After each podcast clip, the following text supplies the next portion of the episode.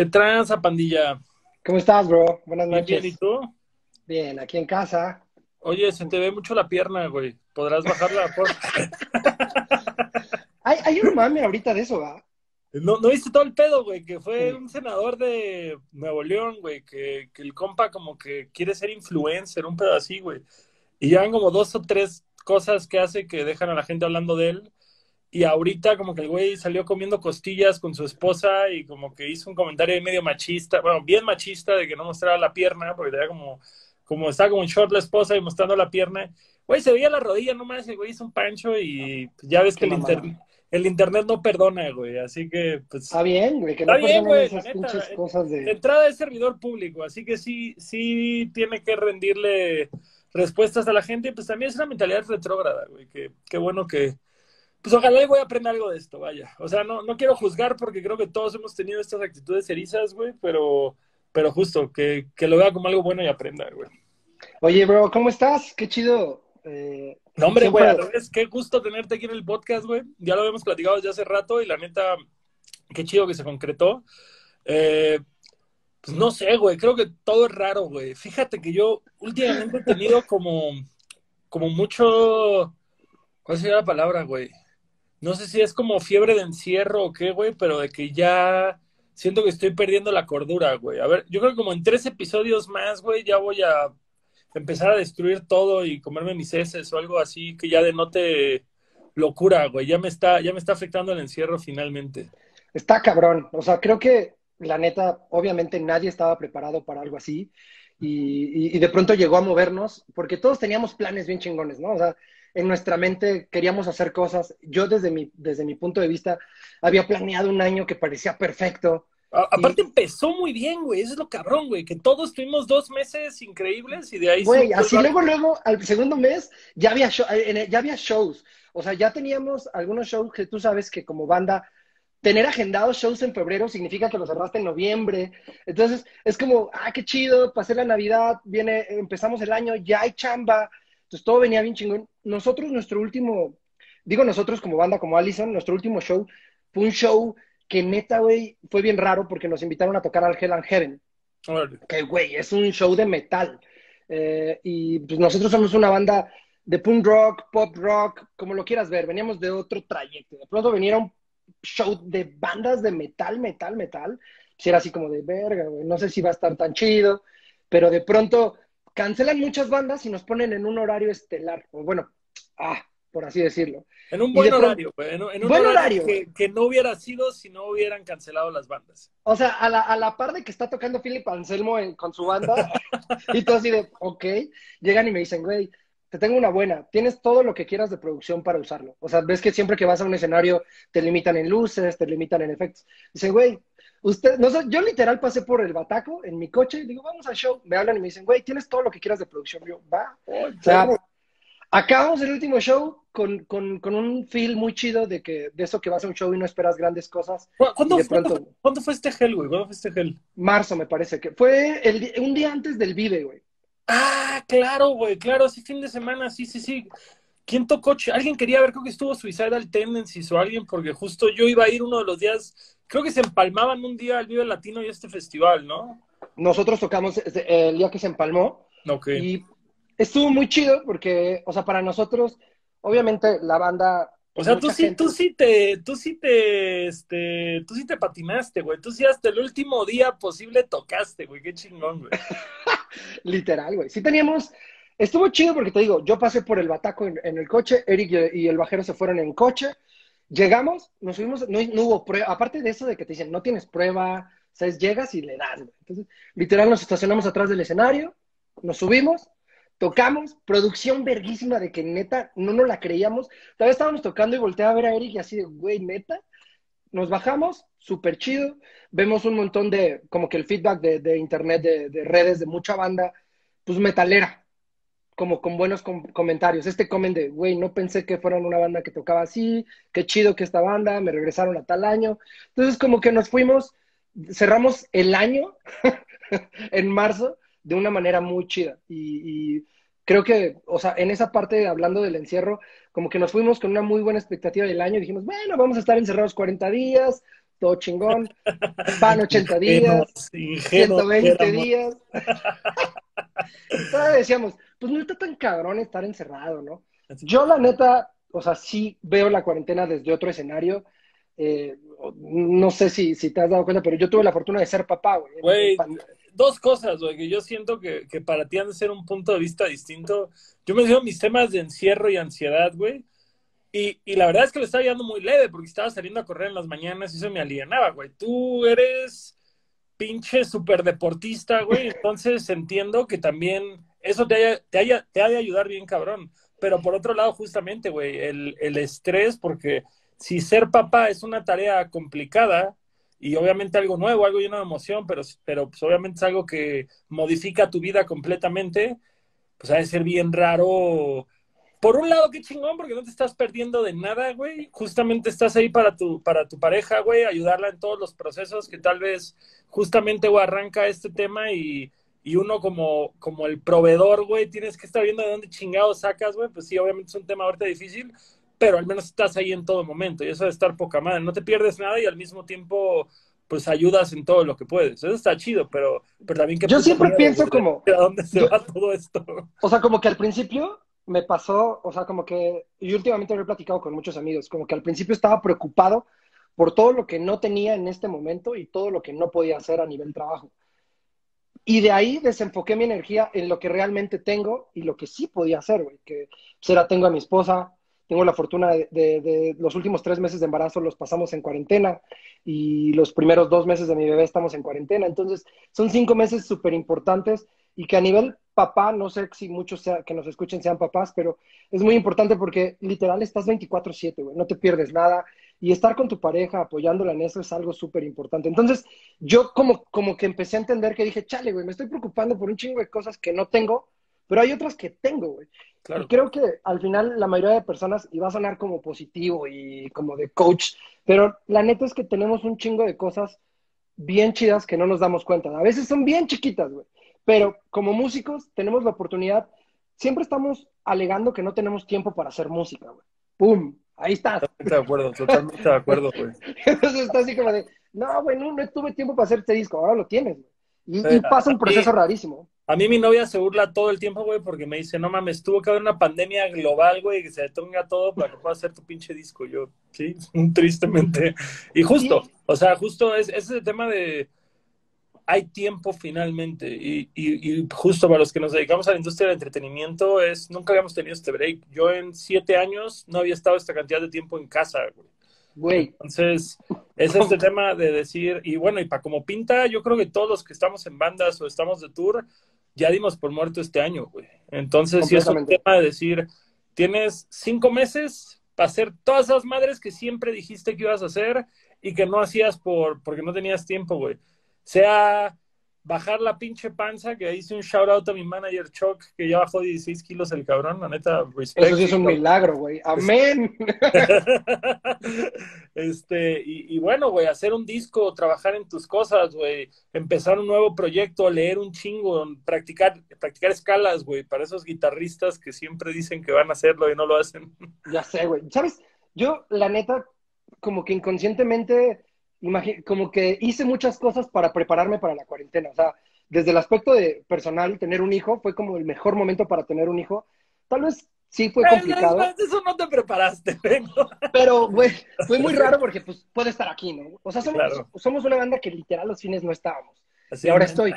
En octubre del año pasado dijiste, creo que este es momento para tener un hijo, güey, porque en nueve meses todo, todo, Güey, todo- sa- Tuvimos un show en el Pepsi Center y literal, la siguiente semana pasó. O sea, lo sabemos porque somos gente muy ocupada, entonces no, no estamos tanto en casa. Pero Es más, si no me equivoco, su show del Pepsi Center fue el mismo día que mi show en el Metropolitan, o fueron muy cerca, porque me acuerdo que justamente... mismo día, Mismo día, ¿verdad? hasta Porque- que lo hicimos a propósito, güey. ¿Y ustedes habían anunciado show el 31 de octubre este año? Habíamos anunciado eh, un show en el Auditorio Nacional el 11 de noviembre.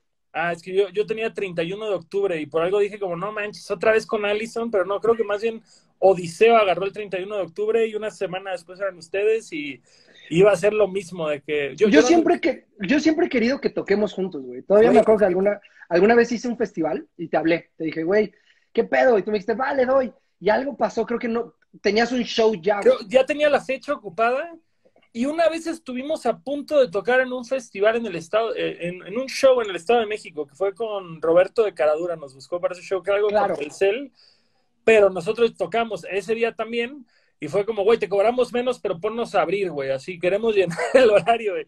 Y creo que ustedes tocaban 11 de la noche y nosotros tocamos como 6 de la tarde, güey, en vez de tocar a las 10. Y nosotros tocamos en la tarde en el Alicia, güey. Ah, justo, güey, así que pinches marometas cruzadas, güey, de el, el hostleo, güey, el hostleo, de ir, detrás de la chuleta y estar buscando qué hacer y hacer lo más posible, güey. A mí es algo que, o sea, y te lo digo ahorita, creo que es algo que tienes bien chido, o sea, de... Yo empecé a escuchar de ti por canciones que me pasaban así, compas, no, escucha este pedo, está chido, y yo, ah, qué chido. Pero cuando, siempre le digo a los morros que tienen bandas, le digo, güey, cuando tú empieces a trabajar chido, tarde o temprano van vas a empezar a, suceder cosas bien, a, suceder cosas, pues. Y tú eres un vato que lo ha hecho bien, güey. O sea, te, has, te, has, hecho sonar por tu trabajo, ¿no? O sea, güey, ¿cuánto tiempo llevas tocando ya, güey?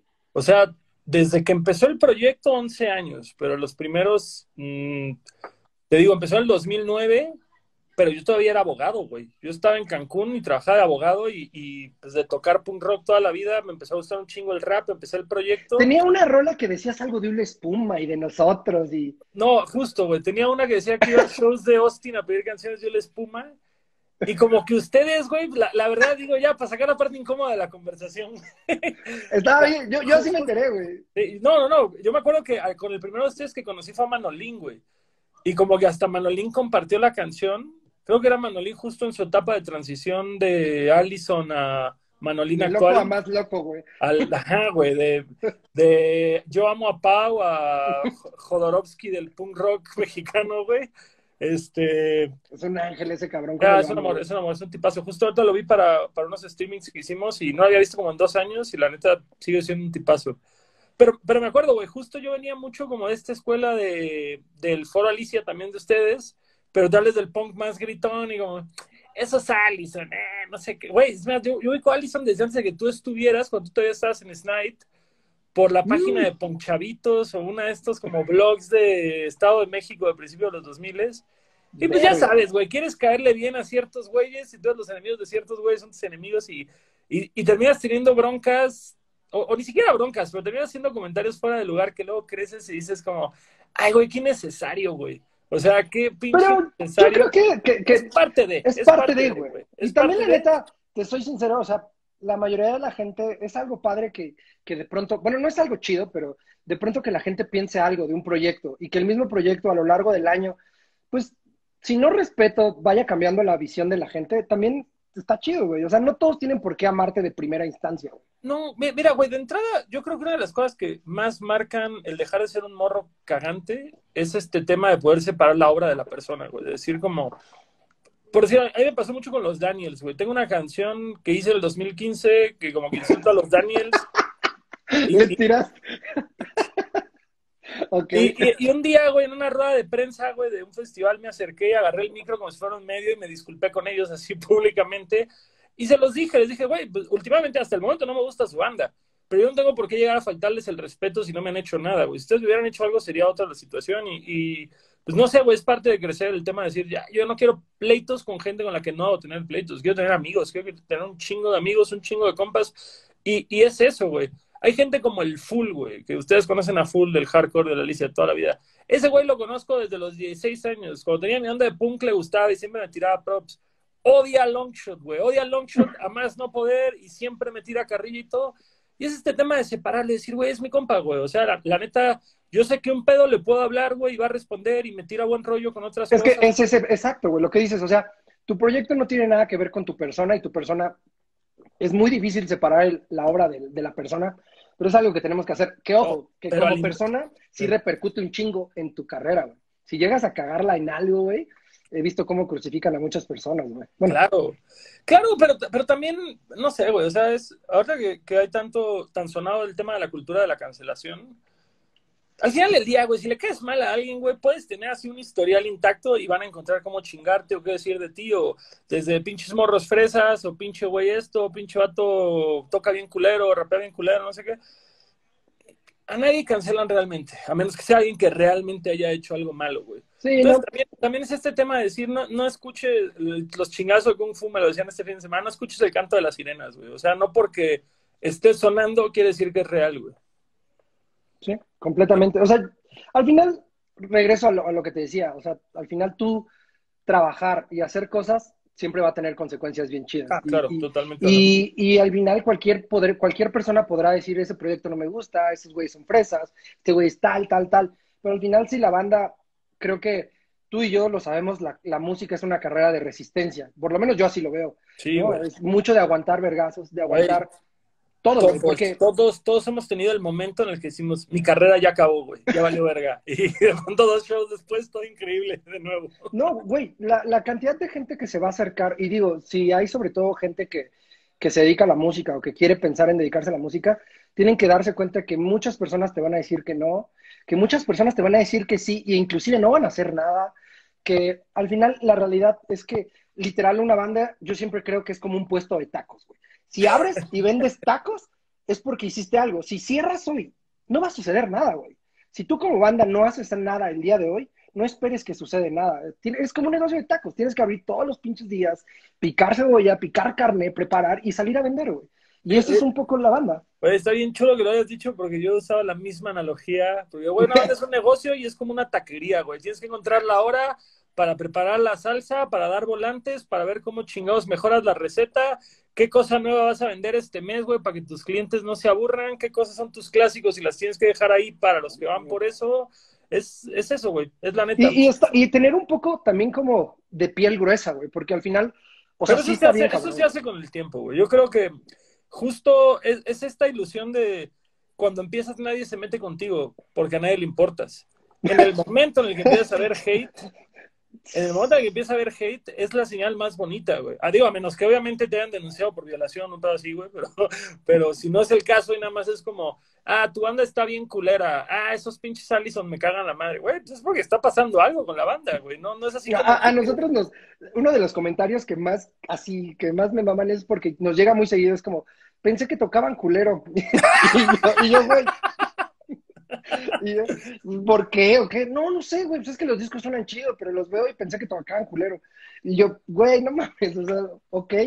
Pero no, o sea, creo que al final es eso, o sea, salir a tocar, hacer lo que tienes, y pues que los morros que tengan bandas, pues sí le echen muchos huevos a su música, como decías hace rato, güey, o sea, ponerte a practicar, güey, perder un poco el ego de tomar clases, güey. Muchos güeyes no quieren tomar clases de su instrumento o de algo porque creen que ya lo saben. La neta es que... Es que ese, ese pedo de las clases es algo bien loco, porque yo siempre lo comento, que dices, güey, cuando eres, cuando tienes 16 años, lo último que quieres es estudiar escalas, aprender solfeo. Es, güey, yo quiero sacar el pinche solo de Smells Like Teen Spirit, güey, bueno, en, en nuestros tiempos, este, hoy, hoy por hoy ha de ser otro. pinche solo bien fácil, güey. pero, pero no quieres estudiar eso ni nada, güey. Dices, ¿qué mamá es esto? Puta, güey. Hasta que llegas a la Alicia y ves a Mario Manguera de Axpi tocar la guitarra y dices, no, ¿Sabes qué pasa, güey? Cuando ya vas a tu, a tu tercer disco, güey, y de pronto dices, estoy haciendo lo mismo que en los primeros discos porque no sé hacer más, güey. Claro, claro. Porque mi, mi, mi mapa mental de música está aquí y siempre soluciona hacia los mismos lados. Entonces es cuando dices, verga, güey, ¿por qué no aprendí a tocar piano antes?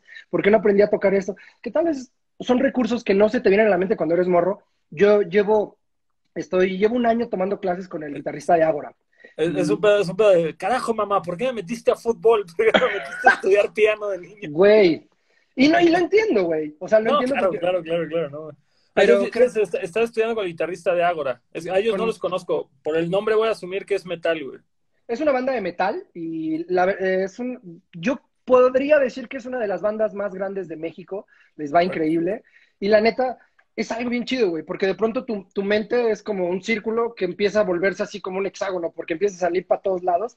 Entonces, si de pronto, o sea, como que el único consejo que yo sí les puedo decir es que estudiar y, y chingarle más, sí va a suceder en cosas buenas, güey. O sea, Totalmente. Si estudias, no es como que vas a perder el tiempo, güey. Mira, yo, yo, yo creo que es un tema, güey, de decir como, ni siquiera se trata, güey, de que vayas a- o no a perder tu tiempo, es algo necesario, güey. Es algo necesario encontrar la forma. Digo, últimamente si haces algo todos los días de tu vida, güey, cada día va a ser más fácil. Si diario tocas la guitarra, de pronto el pinche acorde raro, güey, te va a salir natural y vas a tocar el solito un poco más rápido, pero conscientemente tienes que buscar ser mejor en todo, en todo lo que haces, al menos. Yo, Sí, pues, porque si no, güey, te digo, y con todo respeto y amor a grupos como los Ramones, como Pennywise, pero ese pedo, ¿quieres hacer el mismo disco 15 veces? O sea, creo que, creo que ahí es algo que tienes que preguntarte tú como, ni como músico, como artista, güey, como creador, güey. Es, ¿Quieres usar la misma técnica una tras otra vez o quieres poder estar haciendo cosas nuevas y superándote y llevándolo a nuevos lugares? Ahora sí que va con las inquietudes de cada quien, pero pues sí. Ay, perdón, creo que se salió tantito. Sí, pero ya, ya, así pasa, güey. La el tema del internet es, es uno en México para estos podcasts. Oye, ¿sabes qué también está, estaba pensando que puede ser chido para las bandas? O sea, no esperen a que alguien les haga las cosas, güey. O sea, como Mm. que antes estaba esta idea de que tiene que llegar un manager, tiene que llegar a una disquera. Y la neta es que yo, por lo menos, cuando terminamos nuestro contrato con Sony, podría ¿Ustedes, pensar ¿Ustedes hoy por hoy son indie? independientes. Bueno, estamos firmados bajo nuestro sello con la cláusula de que podemos dejarlo cuando queramos. Que es una O sea, cláusula. pero, pero es con qué sello. El mío. Pero Ah, es que es una historia medio chistosa, que, que ahí va. O sea, cuando acabamos con Sony, había que sacar un disco, o queríamos hacer un disco más bien. Y la única forma de poder hacer un disco o maquilarlo es que fuéramos una sociedad para poder que nos pudieran facturar y poder. Yo ya no quería que nadie tuviera el control de nosotros, porque algo que sucede después de estar en una transnacional o una disquera como Sony BMG es que al final entiendes que muchas cosas puedes hacerlas tú y una disquera te pone a ciertas personas que no puedes quitar. ¿No? Tienes al IR que dices, ese vato no sabe hacerlo y no lo puedes quitar, güey. Entonces a mí lo que se me vino a la mente fue, hagamos el mismo organigrama o el mismo equipo de trabajo, pero nosotros escojamos las partes. Y si una no funciona, la vamos reemplazando. Entonces, pero para poder hacer eso tuvimos que hacer una disquera. O sea, realmente no fue algo que quería. O por lo menos yo no me quería aventar ese tema. Entonces, Claro. al hacer la disquera, logro conseguir el presupuesto para el disco que fue el Todo está encendido, que es nuestro cuarto disco.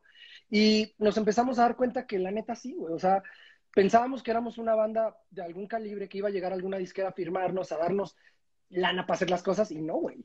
O sea, tienes que, que ese es el consejo un poco que les doy a las bandas. O sea, no se esperen a que llegue alguien. O sea, tú puedes dar ese primer paso y puedes hacer un chingo de cosas. O sea, puedes grabar un disco ahora desde tu casa, maquilarlo, subirlo a plataforma. Algo que no se podía hacer hace 15 años era un lanzamiento mundial, güey.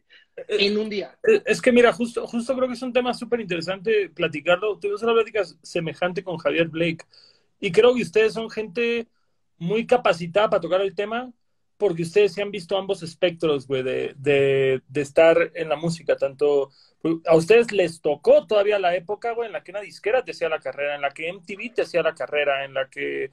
Fíjate, yo tengo esta memoria muy cabrona de ustedes, güey, incluso cuando, pues, tal vez yo era detractor de la banda, una vez que salieron con Broso, güey, que les dijeron que acababa, sí, que, que, te quebraste, güey, y alguien más, si, si Manolín o Eric o quien también se quebró, güey, que les dijeron que habían vendido X cantidad de copias, y, y yo me acuerdo, güey, que para ser hater de Allison, me entró un chingo la empatía, güey, que dije como, no mames, qué verga hacer estos morros y estar viviendo esto, o sea, porque dices, nadie va a chillar en televisión este, eh, por gusto, güey, es un pedo que dice, y menos en este nicho, güey. No, güey, pues o es sea, que... de, que, de que dices, qué pinche ilusión más cabrona que les pasara eso, güey. Es, esto, o sea, la neta, o sea, número uno, soy bien chillón, güey. O sea, soy, o sea, soy una persona que llora todo el tiempo. Antier mi, mi bebé me sonrió por primera vez y así lloré, güey. Así, ¡ah! Ese día veníamos de una madriza, güey. Literal, veníamos de... La, la, disquera nos presionaba para llegar al programa, veníamos de un show de Guadalajara. ¿Dónde están? ¿Dónde están? Ya vamos, güey, ya vamos, ya vamos. Las maletas no salen, dejen las maletas. Total, llegamos a tocar al show.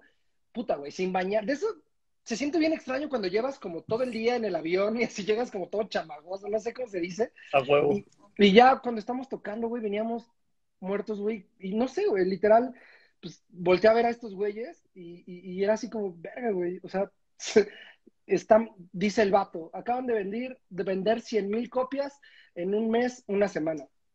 Y yo así, güey, empecé a, me entró un sentimiento y me abraza sabroso, güey, me abraza del cuello. Y me dice, ¿qué sientes? Nah, güey, ¿Por dónde empiezo, güey? Güey, le digo, siento bien chido. con la voz cortada. Y el otro güey me dice, el de la disquera, ¿quieres llorar? Y yo, hijo de puta, güey. Y pues ya me suelto a llorar. Güey, pero lo cagado es que me hacen close-up. Pero en realidad todos estaban llorando. Los de la disquera que venían como de personal, enfrente de nosotros estaban llorando. Fue como, como de eso que se contagió porque dices, pues estos, como estos perritos callejeros ya están llorando. Entonces, esto es muy. Es como el hipo, ¿no, güey? Así que, que, alguien, o que los bostezos, güey, que bostezas y todos empiezan a bostezar, güey, pero con la chillada, güey. Fue algo muy chido y la neta, o sea, creo que sí fue una temporada muy loca porque la tele tenía un impacto muy fuerte. O sea, el canal de música ponía música como tal y creaba tendencias y también pasaban cosas que no entendías o que por lo menos nosotros no entendíamos la magnitud, porque ponían un video aquí y pues tú veías aquí en tu casa, chingón, pero no entendías que pasaba en todo México, que pasaba en toda Latinoamérica y que a veces somos, pues no sé, bien ilusos y creemos que nuestro mundo es este chiquito, pero el mundo es enorme, güey. El mundo es enorme y hay tanta gente por todos lados. Y neta, o sea, nosotros de, como industria, hay tanta gente volteando a ver lo que pasa en México. ¿eh? En, el tema Latinoamérica es increíble ese tema, güey. Era, era una locura, no sé, de pronto yo vivía en ese tiempo en Atizapán, literal. Yo lo que hacía era tomaba un micro con mi lira y mi amplo y llegaba a Ejército Nacional y ya me recogía Manolín y nos íbamos a hacer promo a Sony. Y, güey, que nos pasara eso y ya, ya me regresaba bien chingón en el camión, así como de, güey, qué chido. ¿Sabes? O sea, la gente pensaba que sucedían cosas bien grandes a nuestro alrededor, pero apenas comenzaba. Y de eso nos motivó a hacer un chingo de cosas, pero eso nos dio a entender cómo funcionaba un poco la industria y qué cosas tal vez no debíamos de hacer y qué cosas sí tenía que decidir la banda. Por eso es que hicimos la disquera y la neta fue como, cuando platicaba con Eric, es como, güey, o sea, al final una banda tiene que decidir su camino, güey. ¿Por qué? pero, por decirlo, ahorita tocando este tema de la dualidad, güey. Ustedes, ustedes pegaron morros, güey. O sea, ustedes, la neta, ahora sí que perdón que, perdón que haga la analogía, pero me acuerdo un par de historias que me contó Manolín, güey, que una vez fueron a tocar a Francia, güey, a un museo que la mera tocaron, creo, creo que para Paco Rabán, era para Paco Rabán, una madre así. Tenemos unas anécdotas acá, Pero, güey, es que como él me lo contó, es que es casi, casi como si hubieran sido los Monkeys, güey, o, los Beatles jóvenes, así de que eran... No casi, internet, güey. Casi, casi eran una, una boy band con guitarras, güey, o sea, de que eran un... Y, y no una boy band en el aspecto de un pedo aquí falso o maquinado, sino eran un fenómeno juvenil, güey güey, estábamos en el camerino, o sea, va a sonar muy mamón, pero son de esas anécdotas que a veces lo platico con mi esposa y digo, qué cagado, güey. Estábamos en el camerino, de, estábamos tocando en, Francia, creo. Ah, creo. Era, era, algo así, güey. Y estamos en el camerino y de repente entra una señora, güey. Y, y, era, ¿cómo se llama esta diseñadora, güey? Una señora súper famosa. Verga, se me acaba de ir el nombre, qué horror, güey. Ay, Ahorita me acuerdo. Ahorita sale, ahorita sale. Güey, en esa fiesta estaba la hija de Mick Jagger, güey. Todo era, era la, salida de un perfume. Sí. Que era un perfume que se llama Paco Rabanne. Que fue algo bien chido, güey, porque el perfume quería lanzarse en toda Latinoamérica y quería que fuéramos la imagen. Y eso abrió puerta para que nos, o sea, la disquera tuvo que hacernos gira en Argentina, Ecuador, Bolivia, y fue algo bien cabrón, güey, porque la neta, o sea, llegamos y después de esa visita pudimos ir nosotros solos. Entonces, eso, puta, güey, son como cosas que neta... No, que es, surreal, es surreal. Pero, justo hacia donde iba con todo esto es, ¿qué tanto se metía la disquera? Digo, sobre todo es este pedo, cuando son morros, cuando están arrancando, güey, que tal vez no tienes tanta experiencia y por ende no tienes tanto criterio. ¿Qué tanto la disquera metía la mano en la toma de decisiones o presionarlos a ustedes? Que, sientes que con los años justo ustedes pudieron poner un freno y decir, no, mi canal, nosotros somos Allison y nosotros tomamos las decisiones? Pues número uno, fotos de revistas que se nos hacía la foto muy tonta, pero no entendíamos la magnitud de que iba a salir a nivel nacional, güey. O sea, una foto tal vez disfrazada en Halloween, así bien pendejo, güey. Y de pronto te decías, ah, güey, ya estamos aquí en un cuarto, hagamos una cara pendeja. Pum, esa es la foto que se quedó para la portada de la revista, güey. Hicimos 100 bien chidas y la revista pone la más tonta y de repente es una revista que sale a nivel nacional y obviamente es culpa de nosotros porque al final el mensaje que das tú tienes que estar ahí, güey. ¿Y qué pasa? Pues eso crea una imagen de la banda, güey. O sea, si de pronto sale una revista como 15 a 20 o tú con una portada de unos güeyes disfrazados, pues la neta no está chido. Después nos dimos cuenta que no nos gustaba y entendimos, güey, éramos morros, güey. O sea, teníamos 19, 20 años, güey. Yo tengo 34 ahorita, güey. Estaba haciendo un review hace rato y el primer disco salió hace 15 años, güey. O sea, si, hacemos un, recuento de la vida, cada ocho años miramos para atrás, somos los mismos en esencia, pero somos diferentes personas, güey. Es muy cagado eso, güey. O sea, por ejemplo, tú hace ocho años, ¿dónde estabas, güey? No, pues en una pinche oficina, güey, pensaba que me iba a morir atrás de un escritorio, güey. Es el pedo. Ahora hace 15, güey. Ah, Entonces. exacto. Está muy cabrón porque sí hicimos cosas que no nos gustaron y que tampoco teníamos el poder. Y creo que también fue un poco el precio que tuvimos que pagar para poder hacer después nuestras propias decisiones. O sea, la neta, este último disco lo hemos disfrutado cabrón, güey. O sea, nos ha costado, nosotros lo maquilamos, lo hemos lanzado, hemos escogido los directores de video, o sea, tuvimos la fortuna de escoger a un director de cine que se llama Harry Sama, que literal es amigo mío y dije, güey, este güey, y se rifó, güey, me dijo, no les voy a cobrar mi sueldo, güey. Igual era un barote porque todo lo que llegó, ¿no? Y pues lo pagamos apenas, pero, o sea, esas cosas, güey, que puedes decidir tú sobre tu carrera, güey, que no hay nadie atrás diciéndote que tienes que tocar a huevo en un lugar, sino que nosotros cuatro decimos, güey, ¿Cómo ven si este escenario se va a ver así? Si hacemos el Pepsi Center, si hacemos el auditorio, o sea, todo literal viene de nosotros, güey. No hay nadie atrás. de yo, yo, me acuerdo muchísimo, güey, cuando, cuando, estábamos en la pre del Metropolitan, que justo como que metieron un chingo de presión de decir, mira, güey, el Metropolitan es para lucirse, güey, tienes que tener un pinche montaje en escena pasado de verga, no sé qué. Y yo me acuerdo, güey, que hasta los chiquité a ustedes que dije como, güey, Allison tocan punk, güey. No creo que, no creo que hayan hecho algo tan elaborado. Y bueno, me meto a verlos, güey, y todo LEDs, güey, todo LEDs, el baterista. Y yo, no te pases de verga, güey, Allison son los más pinches elaborados de todos, güey. Güey, yo todo, la otra vez que estábamos platicando que te decía que me gusta escuchar una banda diferente al día, siempre, güey. Una banda nueva al día trato de escuchar y es porque todo el tiempo estoy viendo conciertos aquí. En, este es como el cuarto a mi bebé, que ahora es mi oficina, pero ahora ya es de él. Eh, todo el día estoy viendo conciertos en vivo y la neta es que para mí como que un show representa un espectáculo, es como contar una historia, güey, que tiene que llevar... Normalmente tú como persona te acuerdas de, de ciertos momentos, no te acuerdas de todo el concierto. Entonces, siempre quiero que haya como altos y bajos y eso lo hago mucho con la producción. Me encanta, güey. O sea, soy fanático de eso. Dibujo los escenarios en hojas, güey, y luego los llevo con gente que sabe y lo pasamos al real. Entonces, no sé, creo que literal disfruto tanto hacer la producción, güey. Después de tocar, es lo que más me gusta en la vida, güey, hacer producción de conciertos. Es que justo creo, creo que es algo que estas épocas, güey, nos dan el hecho de poder ser más de una cosa, güey. De, decir como, ya no voy a ser el guitarrista de la banda y punto. Es como decir, güey, me quiero involucrar en merchandise. Es que tienes que hacerlo, Bueno, claro, como banda y como banda independiente no tienes ni opción, güey. Fíjate, y como eh, banda firmada también, güey. Eso, eso, es, eso es una, eso es una de las, este, de las más grandes mentiras del underground, güey. que te pintan, güey, a los grupos firmados, güey, como que casi, casi, güey, te bajas de tocar y está tu charola de cocaína y tus groupies, güey, y eso es todo lo que tienes que hacer. Y dices, güey, se están metiendo la misma putiza que todos nosotros y aparte tienen que partir el queso, güey, con la disquera y manager y este otro güey y este otro güey. Y aparte tienen que oír las opiniones, como tú decías, güey.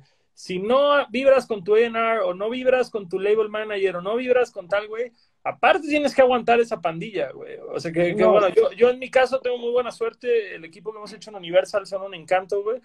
Pero ahorita, que tú tocabas el tema justo, güey, de esta independencia, de que ustedes tienen que pagar hasta el último centavo y está cabrón, güey.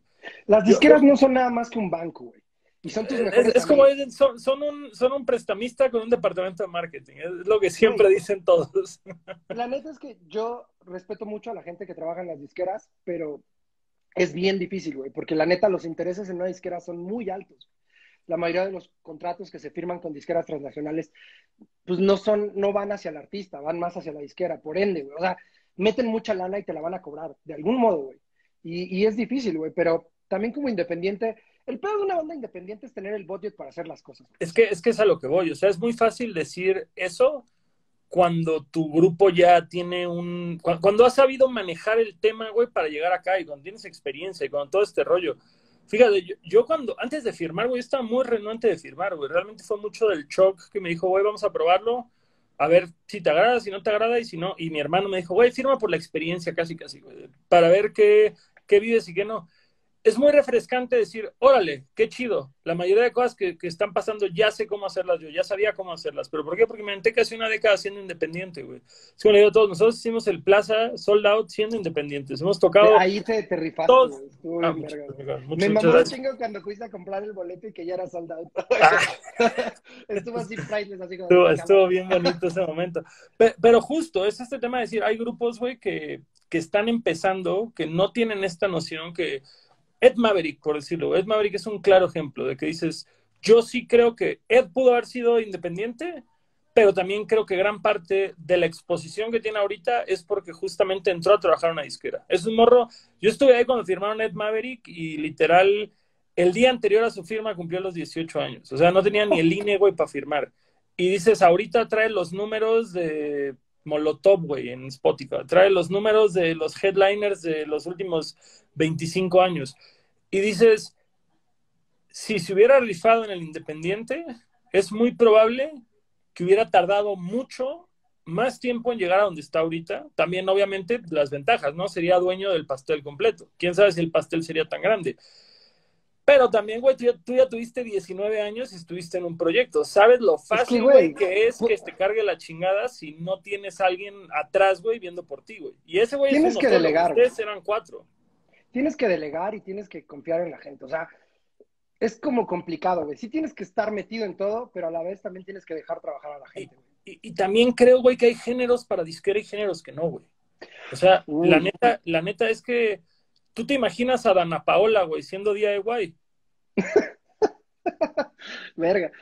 Conozco artistas independientes. Güey, ¿sabes qué es lo peor? Que conozco muchos artistas de ese género que quisieron ser independientes y, güey, los veías pagando radio, los veías en festivales de radio, los veía turear con nosotros y no, güey, no hay, mira, para pronto, no hay dinero que alcance para promocionar una banda que no va a funcionar, güey. Ah, no, no, no, no. He visto gastar millones, güey. Vato, yo por decirlo, güey, mi canción, mi canción que más reproducciones tiene, güey, está a punto de llegar a los 7 millones en Spotify. Esa mamada, güey, parece que se grabó adentro de del baño, güey. Haz de cuenta, güey. Así un eco de la verga, la coalición no le ayuda. No se le metió un peso, güey, de producción, ni siquiera una pauta de 50 pesos en mi Facebook, nada, güey. Y es la rola con más alcance. Y hay canciones culeras a las que le has hecho un video de 80 mil varos, una mezcla de 6 mil varos, otro máster de tanto, la grabación en el estudio con músicos y todo, y que no vale güey. Y dices, una mala canción, por más que la pulas, no lo va a ser buena. Una buena canción puedes ser lo más chafa del mundo y va a conectar con la gente, güey. Por eso nos enamoramos de grupos como los Misfits o como Black Flag o como todo el punk de los ochentas, que dices, güey, son grupos que siguen sonando casi 40 años después y que se grabó con, con una calidad inferior a la que tu iPhone puede darte hoy en día, güey. Oye, ¿tú qué preferirías? ¿Tener un chingo de plays o tener un chingo de gente en tus shows? un chingo de gente en mis shows, güey, a la verga los plays, güey. Al final del día.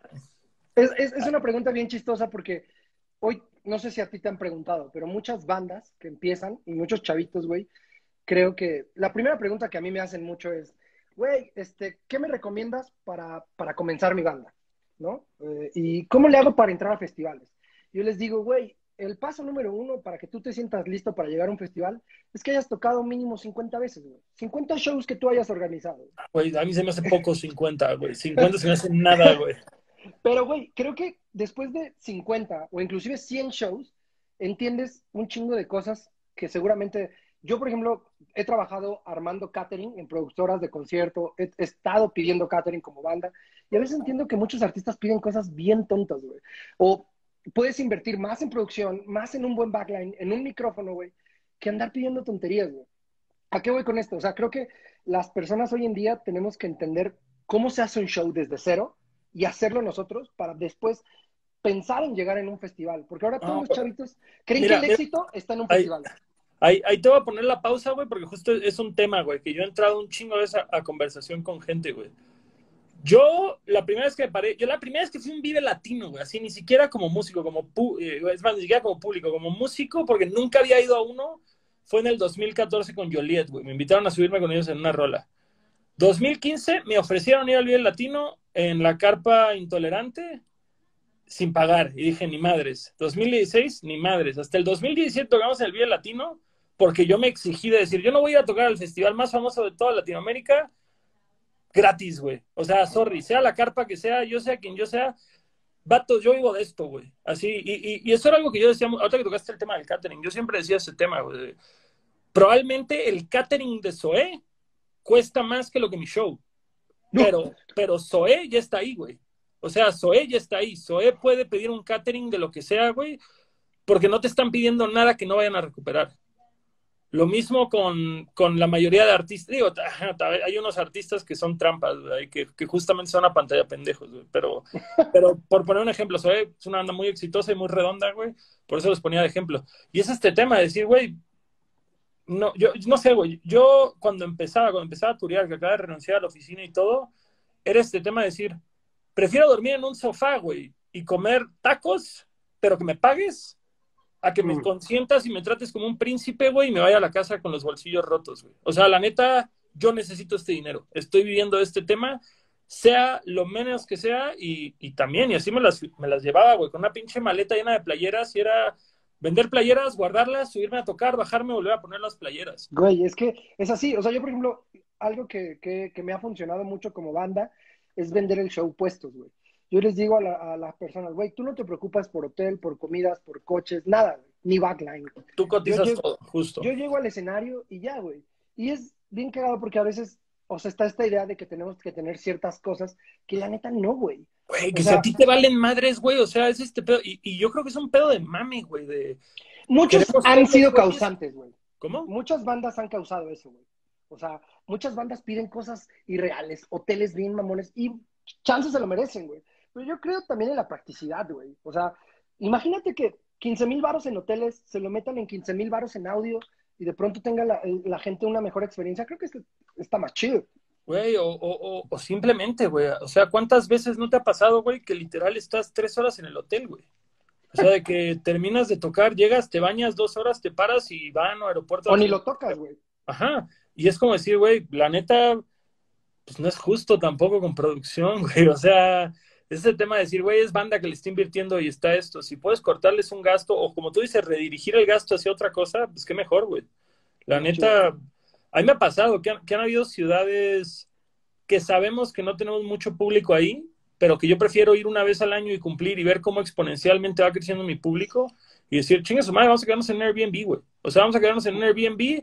Eh, si dos de nosotros tenemos que compartir cama, güey, pues va, güey, va a ser una noche y ya, güey. O que no le guste que sea un pinche hotel o que ligue, güey, y le pongan cama, güey, no sé.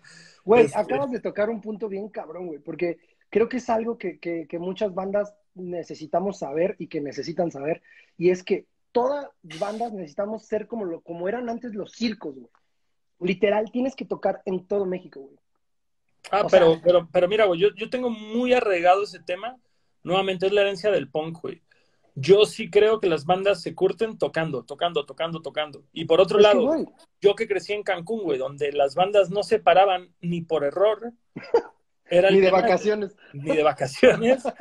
Eh, justo, güey, crecí bien ardido de decir, güey, tengo que manejar tres horas a Mérida si quiero ver a Café Tacuba, o de plano tengo que irme al DF a verlos. Y siempre ha sido este tema de decir, a la verga la centralización, a la verga que se enfoque nada más en las grandes ciudades. Es este tema de decir, si podemos ir a tocar a esta pinche ciudad culera pequeña, y digo culera con respeto porque yo vengo de una ciudad pequeña y culera. Este... Digo, si hay ciudades culeras. Ah. Sí, claro que sí, claro que las hay. Y la gente que vive ahí sabe que están culeras. No, güey, la neta es que está bien chido, porque al final, mira, nosotros, yo cuando me puse esta meta de que a huevo teníamos que tocar en todo México, pasaron cosas bien chingonas, güey, porque al final, el primer show que vas, tal vez, no sé, por decirlo, te pica. Vas primera vez y está medio X, güey. Vas la segunda vez y ya hay más gente. Y empiezas a ir constantemente y empiezas a generar algo bien cañón, güey. Que eso antes lo hacía la radio, pero como ya no hay radio para nosotros, ahora lo tenemos que hacer nosotros yendo literal como si fuéramos un circo. Entonces, si tú tienes una banda que está empezando o que está saliendo, lo mejor que pueden hacer es tocar por todo México. Es muy caro de pronto irte en tu coche y eso, pero es ahí donde entra esta mentalidad de empezar a vender discos, playeras o inclusive trabajar de algo para poder sustentar este negocio, güey. Y que el día que camine esto, como tú lo hiciste, pues le dices adiós al que tenías y arrancas con este, güey. Mejor, el mejor consejo que yo les puedo dar es no sean rockeros, güey, sean raperos, güey. No tienes que dividir el queso con nadie, no cambias cuerdas, no llevas pedales. A la verga el rock. no, ¿sabes qué? A la verga el rap, güey. Vuélvanse estando peros, güey. Ahí está el varo, güey. No mames, güey. Qué chido que les esté yendo bien a esos güeyes. No, me, da gusto, güey, me da gusto. Y sobre todo, e, es, ese tema, güey. Me preguntan, ¿qué opinas del stand-up en México?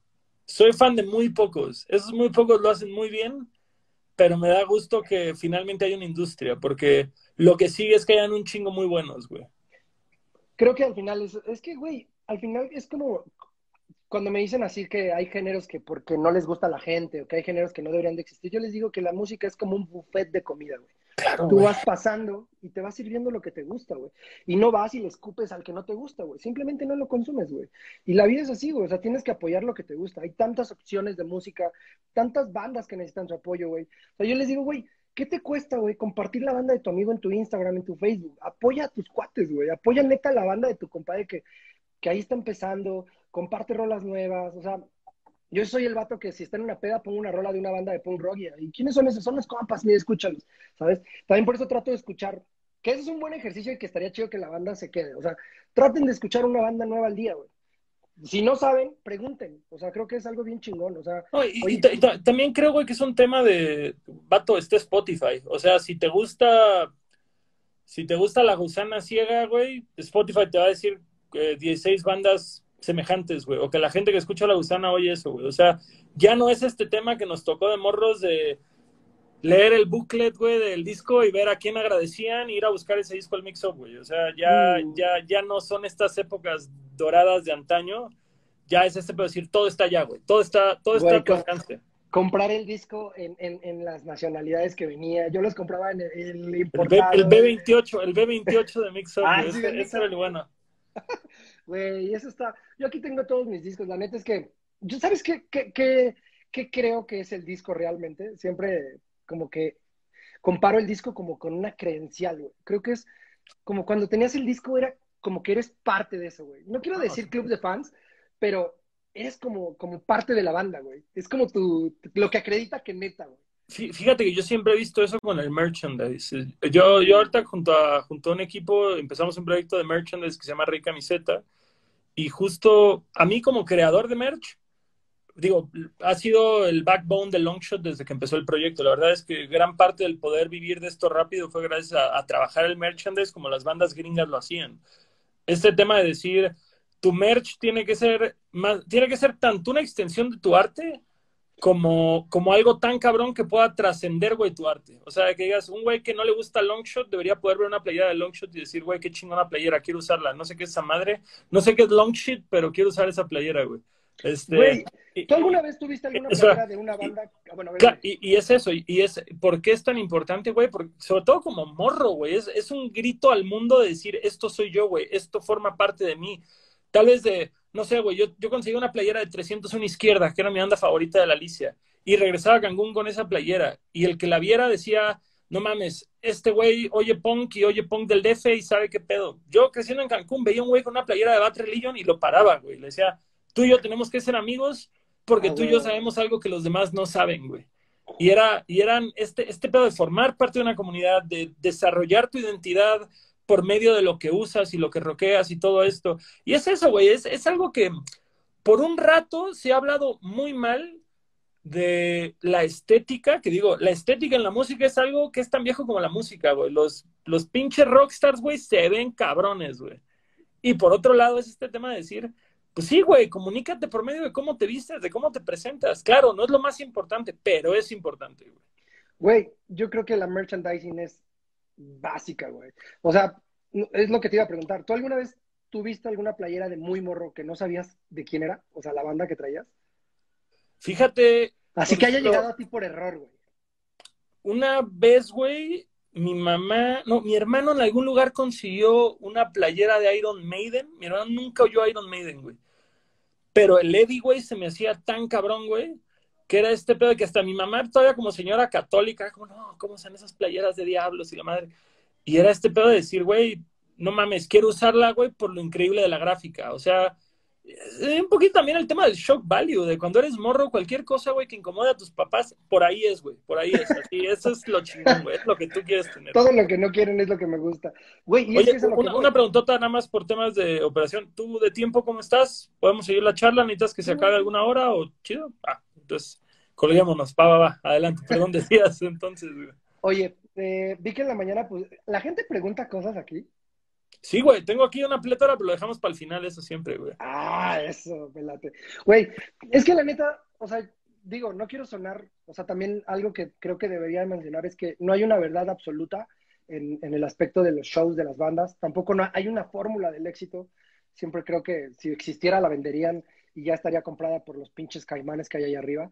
Sí creo mucho en, en tratar de, de trabajar muy duro, en tú como músico ponerte al tiro en tu instrumento, como banda, trabajar. Si eres un güey que estás solo, por más solo que estás, siempre estás acompañado de un team. No hay nadie que solo lo haga, la neta. No. Y delegar las cosas, güey. Creo que sí tenemos que pensar que, o por lo menos yo en, en, el, en la banda, sigo la banda como una marca. No en el, en el mal sentido, güey, sino como en el sentido de un branding, de tener una imagen, un concepto en un disco, que ese disco se represente en los shows. Y la neta es que muchos me dicen, pero es que somos una banda chiquita, güey. Yo lo he hecho en el Alicia. O sea, si de pronto traigo un disco que se llama Todo está encendido y es negro, pues, güey, todos ahí vamos de negro vestido, güey. Ponemos una lonita, güey. Compramos unas madres estas que avientan confetis, aventamos globos. Siempre ahí puedes darle un, una cosita pequeñita a tu show que tal vez la gente lo recuerde y diga, güey, esos güeyes por X o Y los recuerdo. Y, y, creo que hoy en día las bandas tienen que esforzarse un chingo más porque hay más música. Porque está saturado, güey. Porque está saturado y ahora sí es como que todos tienen las mismas oportunidades, güey. Tienen que rifarse bien cabrón, güey. O sea, hoy en día tienen que saber que, que, la responsabilidad de pararte en un escenario es algo bien cabrón, güey. Y si regresas al punto número uno, es como, güey, es lo que más te gusta, güey. Es lo que siempre has soñado, güey. ¿Por qué chingados no lo haces bien chingón, güey? ¿Nunca, ¿Nunca te ha pasado, güey, que tu amor por tocar se vea eclipsado por la frustración de la industria musical? Puta, siempre, güey. Siempre, o sea, que, siempre. Que llega el punto en el que dices, güey, ya, ya, no me acuerdo por qué empecé, güey. O sea, de, de, casi, casi de decir, extraño nada más tocar covers, güey, en el garage, este, con mis compas, o la guitarra en mi casa, o, bueno, justo, güey, digo, ahorita tú te vas a llevar este episodio chingón de tener que salirte de tu casa con un hijo, güey, y perderte momentos de la vida de tu hijo por llevar el pan, güey.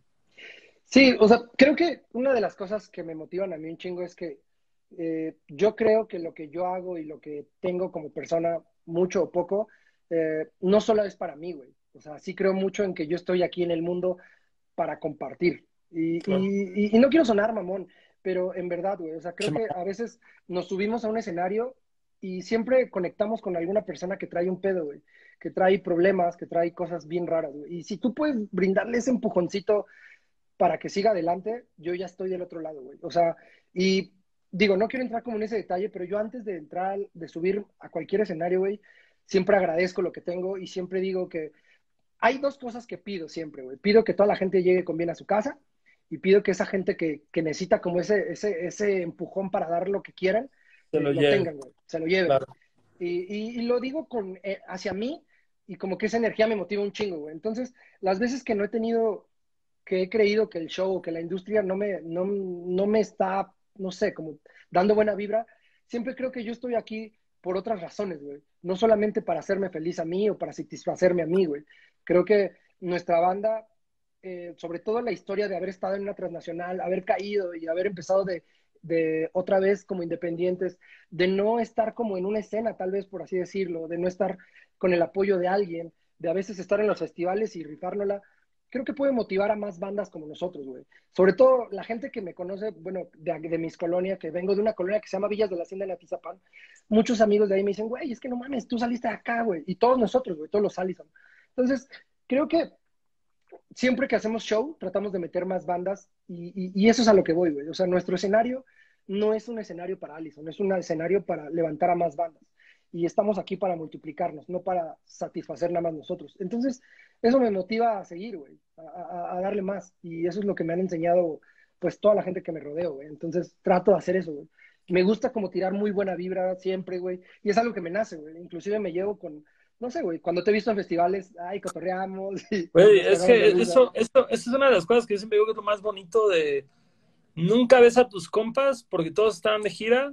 Entonces, cuando finalmente podemos coincidir todos, qué chido es, güey. Y justo el, decir, no he visto a mis compas en un chingo porque todos estamos en chinga, güey. Eso es un sentimiento hermoso, decir, qué bueno que no nos veamos, güey, porque cuando nos veamos va a ser porque podemos, güey, o porque, o porque nuestros caminos se cruzaron. Yo me acuerdo apenas en Tijuana, en octubre, güey, que estábamos todos ahí en el backstage muriéndonos de risa, que, que justo contaron la anécdota del guitarrista de Pennywise. Y que, Ah, sí. que, que todo Allison se apropió de esa historia y todos dijeron que a todos les pasó. Ay, qué- güey, me pasó a mí, güey, ¿qué dicen?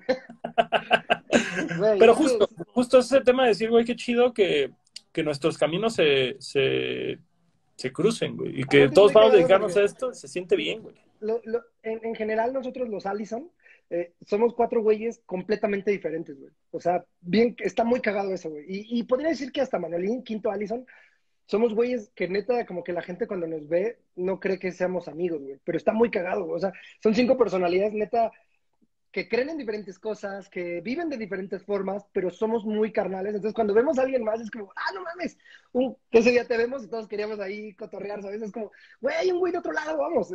Está muy cagado, güey. Sí, fíjate que a mí me intriga un chingo cómo entraste tú a la banda, güey, porque yo me acuerdo mucho del primer Night No, güey, que, que todavía no entraba el Elica a cantar, güey, que era otro Ya. vocalista, el, el- el vocalista original, a mí en lo personal, eh, cero bis con, con nadie, pero sí siento que cuando salió este vocalista como que le perdí un poquito el interés a la banda, no, no me conecté igual. verga.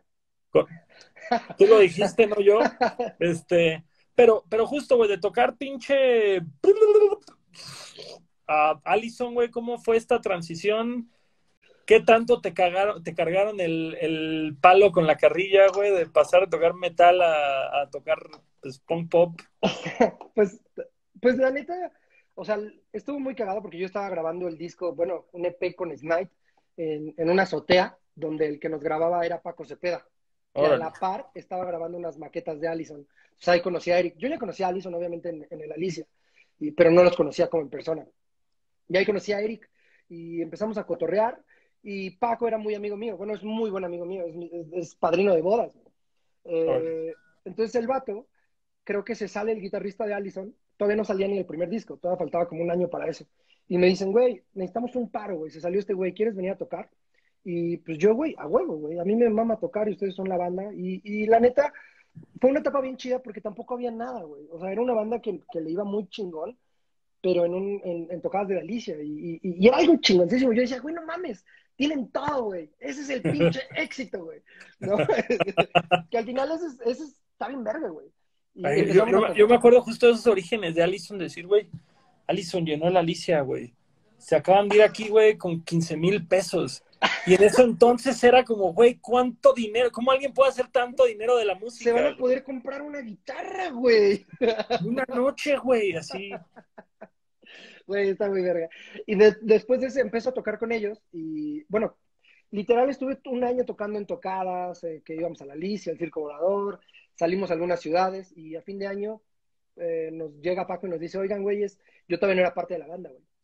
Eh, me dice, güey, pues primero que nada queríamos decirte, Fir, que si quieres ser parte de la banda. Y yo, ah, pues sí, a huevo, güey. Y después cierra la noche con, güey, pues presenté el proyecto a la disquera y dicen que va, pero hay que regrabar el disco. Y yo, verga, güey. Diciembre grabamos el disco y en febrero pasa todo lo que pasó, güey. Entonces, fue algo muy chido. Yo, con Snipe, eh, pues sí pasa, pasa esto como de morras, güey. Empiezas a poner más atención a una, pero yo lo que veía era como, güey, quiero estar ensayando más, quiero tocar más, y estos vatos tenían muchas cosas que hacer, y fue un proceso natural, güey, como que se empezó a desprender al grado que yo ya estaba completamente encerrado con, con Allison, y Slide no estaba haciendo nada, y pues valió madres. Y me salí eh, cuando sacamos el segundo disco de Allison, porque pues la neta ya ni estaba en México, o estaba tocando. Entonces, sí, ahora de pronto los veo, son mis amigos de toda la vida y hacemos cosillas por ahí, pero pues en cuestión del género, creo que como músico lo que quería es tocar, güey. Ahora yo toco mucho, o sea, toco eh, worship, toco con Allison, y si tengo que tocar eh, metal, puedo tocarlo metal, güey. Es música, me gusta tocar, güey. Y si hay gente, estoy feliz, y si no hay, también. Y si es un festival, pues me prendo más, güey. Bueno, Fíjate que a mí al revés, güey, los festivales me cuestan trabajo. Porque yo estoy, A mí me gusta mucho esta proximidad a la gente, ponerles el micro en la cara y demás. Y ya me he sentido más cómodo con los festivales, pero en un principio, de entrada, güey, la pinche ansiedad que me daban era horrible. Y en segunda, pues justo es aprender a trabajar al público y entender que es una dinámica completamente distinta que trae muchas bendiciones consigo, güey. Es, es una forma de llegarle a una cantidad bárbara de gente que no le llegarías de otra forma, güey. Eso No, está- aparte, es eso, güey. La gente no va a verte, güey. Sí, Entonces, exacto. es como enamóralos con lo que sabes hacer, güey. Y ya. Haz tu mejor, haz, es como irte a la guerra, güey, pero está chingón. O sea, a mí, a mí, la neta, los festivales me gustan mucho. Me cago un poco el tiempo este de, ya vas, ya vas, ya bájate, ya, ya vas a acabar, una rola, dos rolas, y tú así como, ah. Llegas, viajas todo un pinche día, güey, mal comes, viajas camioneta, llegas para subirte 20 minutos, güey. Está cabrón, güey. Sí, sí. Pero, pero también está poca madre ese pedo de saber que al final del día te vea uno, te vea mil, ahí está tu dinero, güey. Esa parte es hermosa, güey. Acá en el rock se reparte el queso, entonces no es tan fructífero. Ah. Oye, homie, fí- fíjate, otra cosa que me intriga un chingo de la banda, güey, es, ustedes tuvieron un break largo.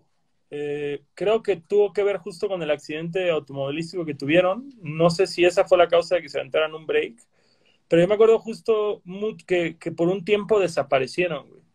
Y de Sí, ahí fue sí. que, ¿cuántos años se aventaron? ¿Como tres, cuatro años de, de separación? Fue, pues no nos separamos como tal, sino que De un inactividad, inactividad. Ma- Manuel tiene un accidente y obviamente como banda dijimos, güey, recupérate y cuando puedas, le damos. En, esta, en este lapso, güey, veníamos del segundo disco, que salió como en 2006, 2008, y obviamente ya para cuando da 2011, güey, pues la disquera ya, ya no quería hacer cosas con nosotros. Por contrato tuvo que hacer nuestro tercer disco, que sale en el 2012, pero ya no le meten feria, güey. Entonces sí estuvimos parados por ahí de, no sé si tres años, eh, donde pues, solo ensayábamos y hacíamos poquitas cosas.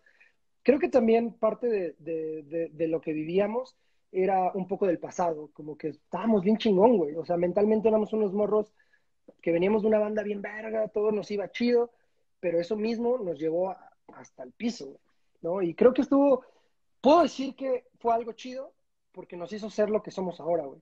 Nos, no, o sea, cuando tienes cosas tan grandes y de pronto pierdes un poco el piso, llegar de, de golpe al piso y poder levantarte te hace todavía un poquito más fuerte. Y sé que suena cliché, pero es la neta. O sea, Para nada, güey, para nada, al revés. A, a mí, porque yo me acuerdo que justo cuando estaban arrancando de nuevo, Eric acababa de trabajar con Us Against the World en su debut.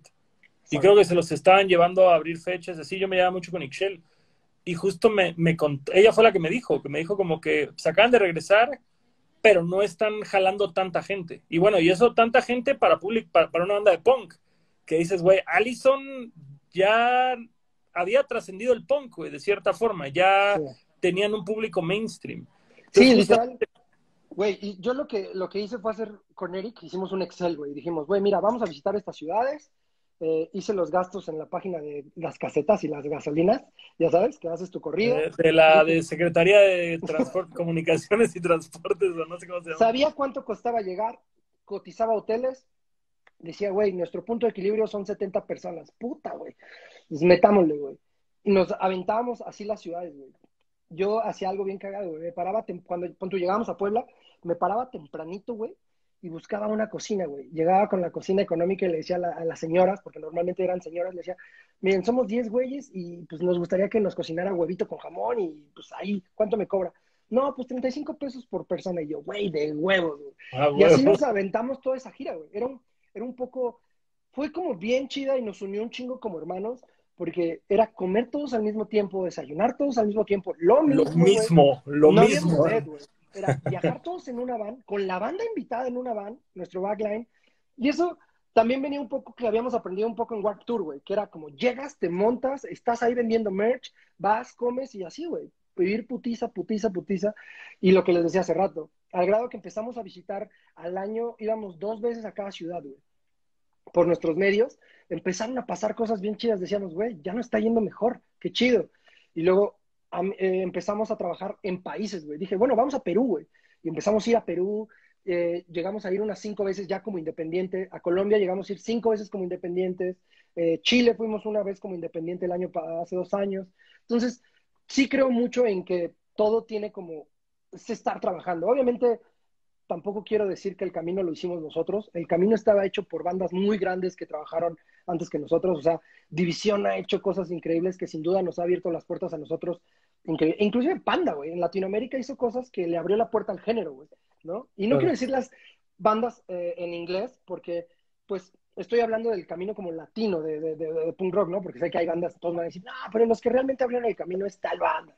No, no, no, pero justo como, como hispanoparlantes latinoamericanos y, y justo, independientes, mexas, güey. Yo, yo una banda que no puedo negar, güey, es Austin TV, güey. Austin TV, para nadie, nadie tureaba en México, o bueno, tal vez estoy equivocado, pero esa es mi, mi, este, mi visión. Nadie tureaba independiente en México como Austin. Nadie trabajaba el merchandise como Austin. O sea, porque te, llegaba la cifra de cuánta merch vendían en el Vive Latino y te quedabas, no mames que vendieron. Sí, decías como, ¿qué? O sea, y, y, y, es algo que yo siempre digo, para mí el Christian, güey, siempre así, desde Ule Espuma, güey. Ule Espuma era la banda de punk más rara de México, güey. Todos querían ser Green Day o todos querían ser... Eh, me encantaba, güey, me mamaba. Y, Ule Espuma era el güey que no tenían coros las canciones, tenían progresiones de guitarra que cambiaban durante toda la rola. De pronto, cuando fue el Prevesto 2, empezó a sacar letras súper abstractas que no decían, nada. Y, y, pero aún así, güey, te atrapaban y te la aprendías, güey. Y, no sé, para mí siempre fue como, este güey está viendo cosas que nadie más está viendo, güey. Así, está muy avanzado este cabrón, güey. Güey, hay una rola que se llama Metal, ah, ¿cómo se llama? Hero... Meta Heileman algo así, güey, que la letra dice, neta ni le entiendo, güey. Dice como, es Porto así, que de pronto conoció. Pero del Presto 2, justo, Es difícil, güey, no mames, güey. O sea, esas rolas yo las, ahorita que las mencionaste, dijiste, güey, sí. De hecho, en nuestro primer disco, güey, eh, las disqueras son bien cabronas, güey. Entonces, de pronto no tienen, no saben cómo vender más de lo que ya vendieron a los mismos que ya les vendieron, güey. Ah, que sacaron sus covers de la Alicia, ¿no? Entonces nos dicen, güey, hagamos un disco y pongámosle las mismas rolas, pero hagamos más rolas, güey. Y nosotros, güey, pues la neta sí queremos hacer un disco, queremos meter unas rolas de cierto modo como mostrándole a la gente que pues este pedo viene de más atrás, güey. Hicimos rolas de, tocamos Un Espuma Quiero Saber, hicimos calcetas de 301 izquierda, hicimos Mario Bros 3 de Taller para Niños. Tema de Axpi, me acuerdo, güey. Axpi, güey. Ajá. Ay, no me acuerdo el nombre de la Tom Day, creo que era, no, no me acuerdo cuál. Es la de solo, güey. Eh, tocamos y las metimos y pues, güey, mucha gente nos decía, no mames, me mama, me mama su rola de Mario Bros 3 y nosotros no, o sea, como que al final nunca explicamos cómo fue y no se dio a entender, pero muchos sí lo entendieron, güey. También, o sea, creo que fue algo bien chido poder, de, o sea, lo que iba es como dejar en claro que el camino está hecho por muchos atrás y que sí, nos facilitó muchas cosas a nosotros, güey. O sea, al final, creo que una de las cosas más importantes en la vida es ser agradecido, güey. Claro, claro. Y, a mí me encanta darle la gracia a todas esas bandas, sobre todo porque son compas, ¿no? O sea, yo veo a Blake, a, José Madero, que hacen cosas increíbles y digo, güey, qué chido. Y a las bandas de punk, como Ula Espuma, güey, que no mames, Ula Espuma, yo creo que es mi banda favorita de, de, de la Alicia, güey. De la Alicia. A mí, Gula Espuma y 300 a la izquierda siempre fueron así mi, mi hit, güey. Gula, Gula el, el, el, puta, güey. Es que Gula era el vivo, güey. El Gula, Gula, el que tiene, el del gatito sin cabeza. El Mom Doesn't Let Me, güey. No mames, güey. Ese cassette era...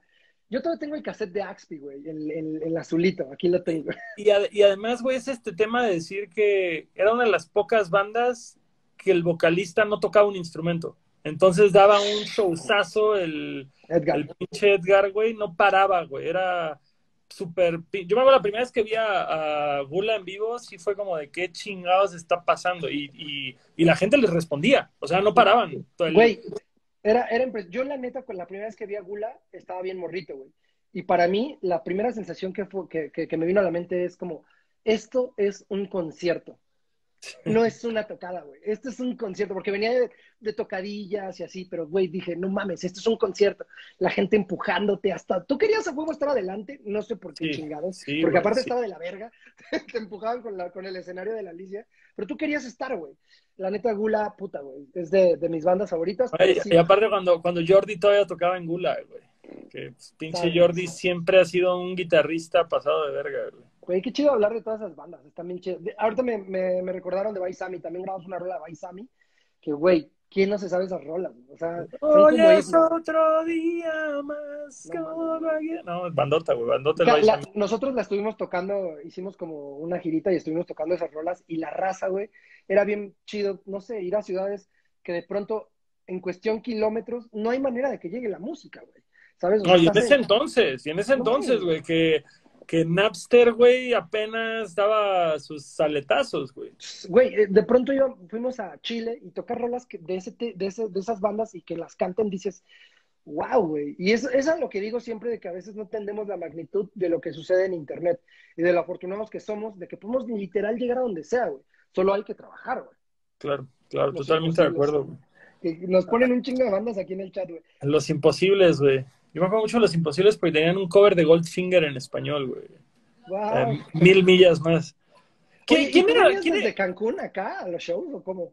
Yo, eh, pues sí, güey. Ahora sí que ahorraba ahí lo que ganaba de trabajando. De... Yo empecé a trabajar muy morro en un taller de motos, güey. Por alguna extraña razón era así como que decía, no, no quiero que, así como que me caía gordo que mis papás me tuvieran condicionado. De ahí trabajé en un cibercafé, de ahí trabajé como...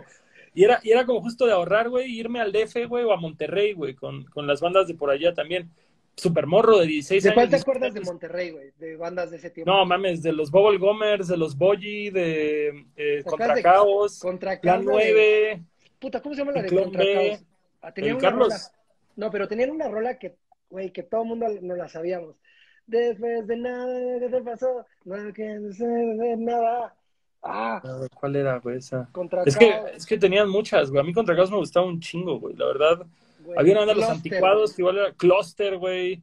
Eh, vamos a darle un shout out a Daniel de Che Pasta, que justo mencionabas Tepic hace un rato, y Daniel lleva toda la vida justo igual entre las bandas del under mexicano. ¿Qué, qué banda, qué, banda, ¿Qué banda los sacó a ustedes? O sea, como qué banda fue la que los apoyó cuando estaban morros, güey. Pues mira, de, de que antes de que llegara Sony, cuando yo O sea, entré- justo, ¿no? En, en los días underground de Allison, güey. En los días underground de Allison, ¿quiénes fueron los que les dieron como, su- como ya sabes, la oportunidad de los primeros Alicias? De qué pedo, güey. ¿Quién abrió de los primeritos Alicias yo todavía no estaba en Allison, pero hasta donde sé, me parece que el primer show fue Lenny de, de- de los Gula, invitó a Eric a un show y lo- los invitó porque Allison ya, ya estaba haciendo cosas, güey. Ya se veía que había gente. Te- estaba en ese tiempo de baterista un, un amigo que se llama Gabo, que pues la neta tenía un chingo de amigos, güey. Entonces, cada, ya sabes que tus primeros toquines va hasta tu tía, güey. Entonces empezaban a ir muchos amigos y era una escena como bien chida porque empezaba a venir público a la Alicia que no era un público que frecuentaba la Alicia. Entonces creo que ese fue el gran acierto de Allison, que se movía en otro rubro de las bandas que ya estaban en la Alicia y eso empezó a generar como una escena chida. Yo, yo siento que Allison, desde que empezó a subir sus primeras dos o tres rolas, güey, a una página de.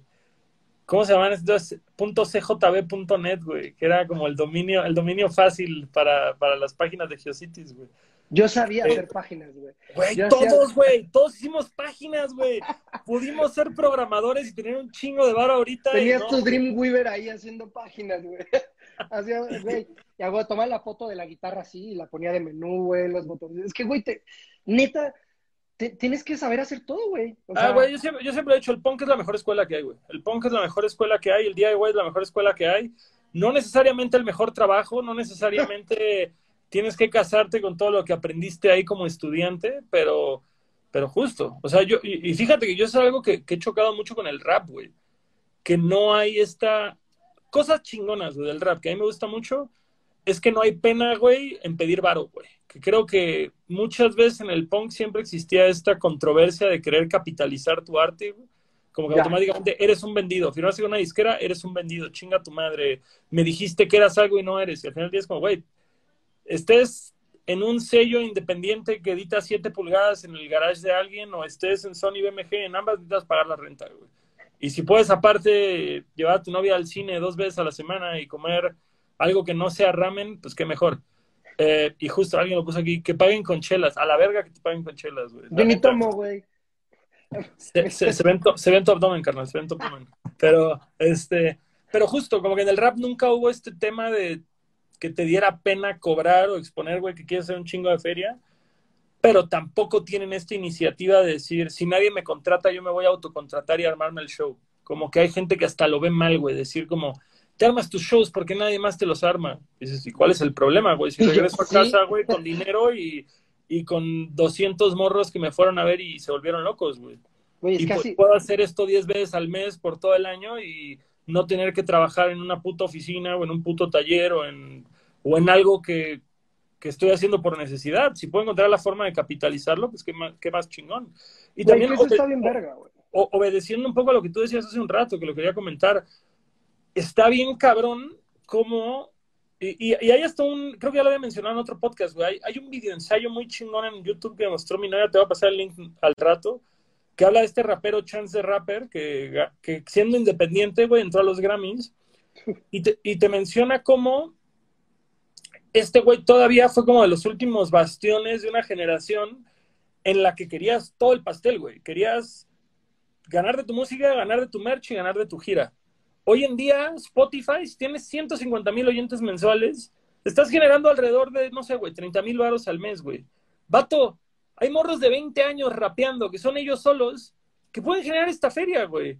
Cuando tú tenías 18, 19 años, ¿cuánto dinero te metías, güey? y menos aún trabajando en, en, una oficina, en un cibercafé, en un taller, güey, no sé. Dices, estos morros ganan más que profesionistas, estos morros ganan más, güey, que, que, que, gente con título. Y que es lo único que tienes que hacer es preocuparte por, no sé, tal vez reinvertir la tercera parte de eso, güey. Que aparte de grabar rap es lo más barato del mundo. Agarras una cámara, tu compa, güey, le pasas dos mil, cinco mil baros, te hace un video que, que luzca Metes eso a internet, güey, todavía tienes 20 mil baros al mes para vivir bien, güey. Haces eso una vez al mes y ya tienes ahí tu trabajo. y son morros que ya no se preocupan por turear, que no se preocupan por hacer merchandise, porque pues con 30 mil baros al mes están al pedo y ya no les importa más de eso. Y es como decir, pues mi chiste es crecer en cuanto a streamings, en cuanto a oyentes mensuales para que me entre más dinero. Pero es lo que tú decías hace un rato. ¿Qué prefieres? ¿Un chingo de oyentes mensuales o un chingo de gente en el show? No, hombre, güey. Si tengo un chingo de gente en el show, te prometo que eso se va a traducir en mis streamings, güey. Y además me van a comprar merchandise y además voy a pasar el mejor momento de mi semana, güey, parado en un escenario con 200 cabrones, 300, 500 cabrones gritándome de vuelta mis letras, güey. Güey, pero, pero hay mucha gente que tiene los... Y hay, mucha gente, güey, que tiene los números en Spotify y te arman un show y no va nadie, güey. Está muy raro ese pedo. Yo, por ejemplo, una, como dentro del chat de la banda, o sea, como que una de las cosas que obviamente pensamos cuando todo este pedo de la pandemia pasó, y es como, no mames, todo se va a ir a la verga. Güey, para nosotros es algo bien chido poder haber vivido todo lo malo que vimos cuando paramos como, la, como banda, porque literal, güey, una de las cosas que siempre decimos es, güey, si un día empezamos de cero, podemos volver a empezar en cualquier momento, güey. Lo más chingón que tenemos, nadie nos lo puede quitar y es nuestra música. La música se queda para siempre, güey. Somos dueños de eso y lo que más nos gusta hacer es tocar y eso lo podemos hacer cualquier día. Obviamente sí está el otro punto, de que vivimos de esto y el día de mañana tal vez no podamos vivir de esto. Pero tampoco pasa nada, no somos inútiles. Encontraremos la manera de poder hacer que, si el, suponiendo un peor escenario, la música ya no va a volver a ver shows, pues güey, veremos la manera. A mí me encanta estar pensando el qué hacer, güey. Hemos estado lanzando streamings, no es lo que nos encanta, la neta, güey, porque pues no hay como esta retroalimentación de energía, güey. Pero pues, güey, es algo que está chido y sobre todo está chido porque estamos tocando. Y lo que no ve la gente es que, en lo personal, estos últimos streaming que nosotros hemos hecho como banda, hay algo que ha hecho nosotros más cabrón que todo y es unirnos como banda, güey. Hemos ensayado tanto, nos hemos visto tanto y ese es el principio de una banda, güey. Estás con tus compas, te caen bien verga y quieres hacer una banda con ellos, güey. Claro, claro, y tocar y pasarla bien. muchas veces, güey, los integrantes de las bandas ni siquiera tocan, güey. Y tú le dices, tú vas a ser el bajista, güey. No, pero yo ni toco. No, güey, tú eres el bajista y tú eres el manager. Y ese es el pedo, güey. Estos shows a nosotros nos han, han dado esa vibra de amigos, güey, de estar juntos, güey. Y que, güey, no mames, eso no tiene precio, güey. Y entonces, de ahí podemos hacer lo que queramos como banda, güey. Porque lo más importante lo tenemos, que es nuestro amor por nuestra música y tocar, güey. Tal vez haya mucha gente que nos apoye, haya mucha gente que no nos apoye, pero pues, güey, literal, eh, ponernos a tocar es algo que tenemos y que nadie nos lo puede quitar, güey. Y quiero que, sí me gustaría que la gente lo vea así, güey, que ustedes pueden tocar y no necesitan de nada, güey. Todo lo demás es agregado. Y sí está bien chingón. Pero, güey, tienen lo más verga del mundo, hacer una banda con tus amigos, güey. Eso, eso se te va a quedar para toda la vida, güey.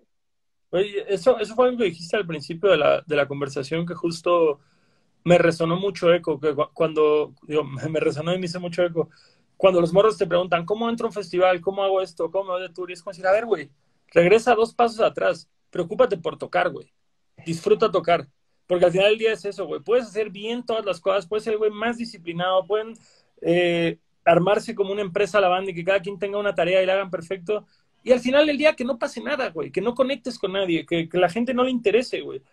Pero si es un hobby, si, si lo disfrutas, si disfrutas cada paso, nunca va a ser una pérdida de tiempo. Puede que no sea un negocio, pero que no sea una pérdida de tiempo. ¿Por qué? Porque estás haciendo lo que te gusta con la gente que te cae bien y todo. Y al final del día es eso. Cuando yo dejé de ser oficinista y pues de 27 años y empecé a dormir en pisos por toda la República, en ningún momento lo vi como algo malo. En ningún momento lo vi como, no mames, güey, estaba mejor de abogado, ganaba tanto y tenía mi depa y la chingada. No, güey.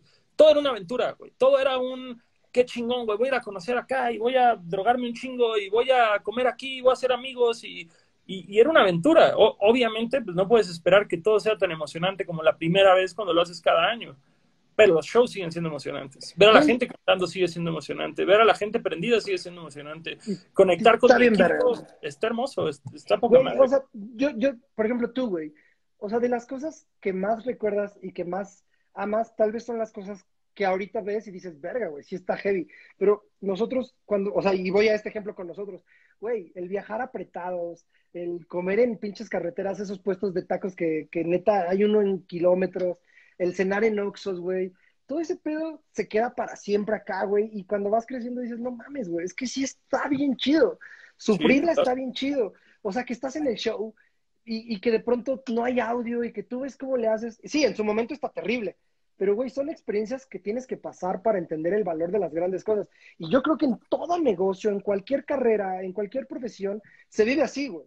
No puedes llegar y pedir ser el jefe, o sí puedes, pero creo que se disfruta más cuando pagas este camino de aprendizaje. Cuando te cuesta, cuando te cuesta cada paso. Cuando cada paso te cuesta es cuando disfrutas cada paso.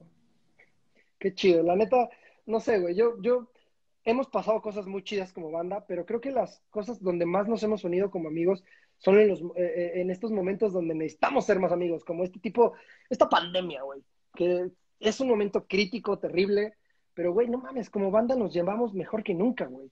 Nos, eh, son unas vacaciones que, que no nos habíamos dado en mucho tiempo y fueron necesarias, güey. Pero nos han abierto como una parte personal y de amigos y de amistad que es bien cabrona, güey. O sea, a veces no sé, güey, creo que somos bien cerrados como personas y no les decimos a nuestros propios amigos, güey, eres una verga, güey. Eh, tú, tú eres el cantante y cantas cabrón, güey. Tú eres mi compa en el bajo y te la rifas. O simplemente eh, ser esos amigos, güey. Regresar al punto cero de ser compas, güey.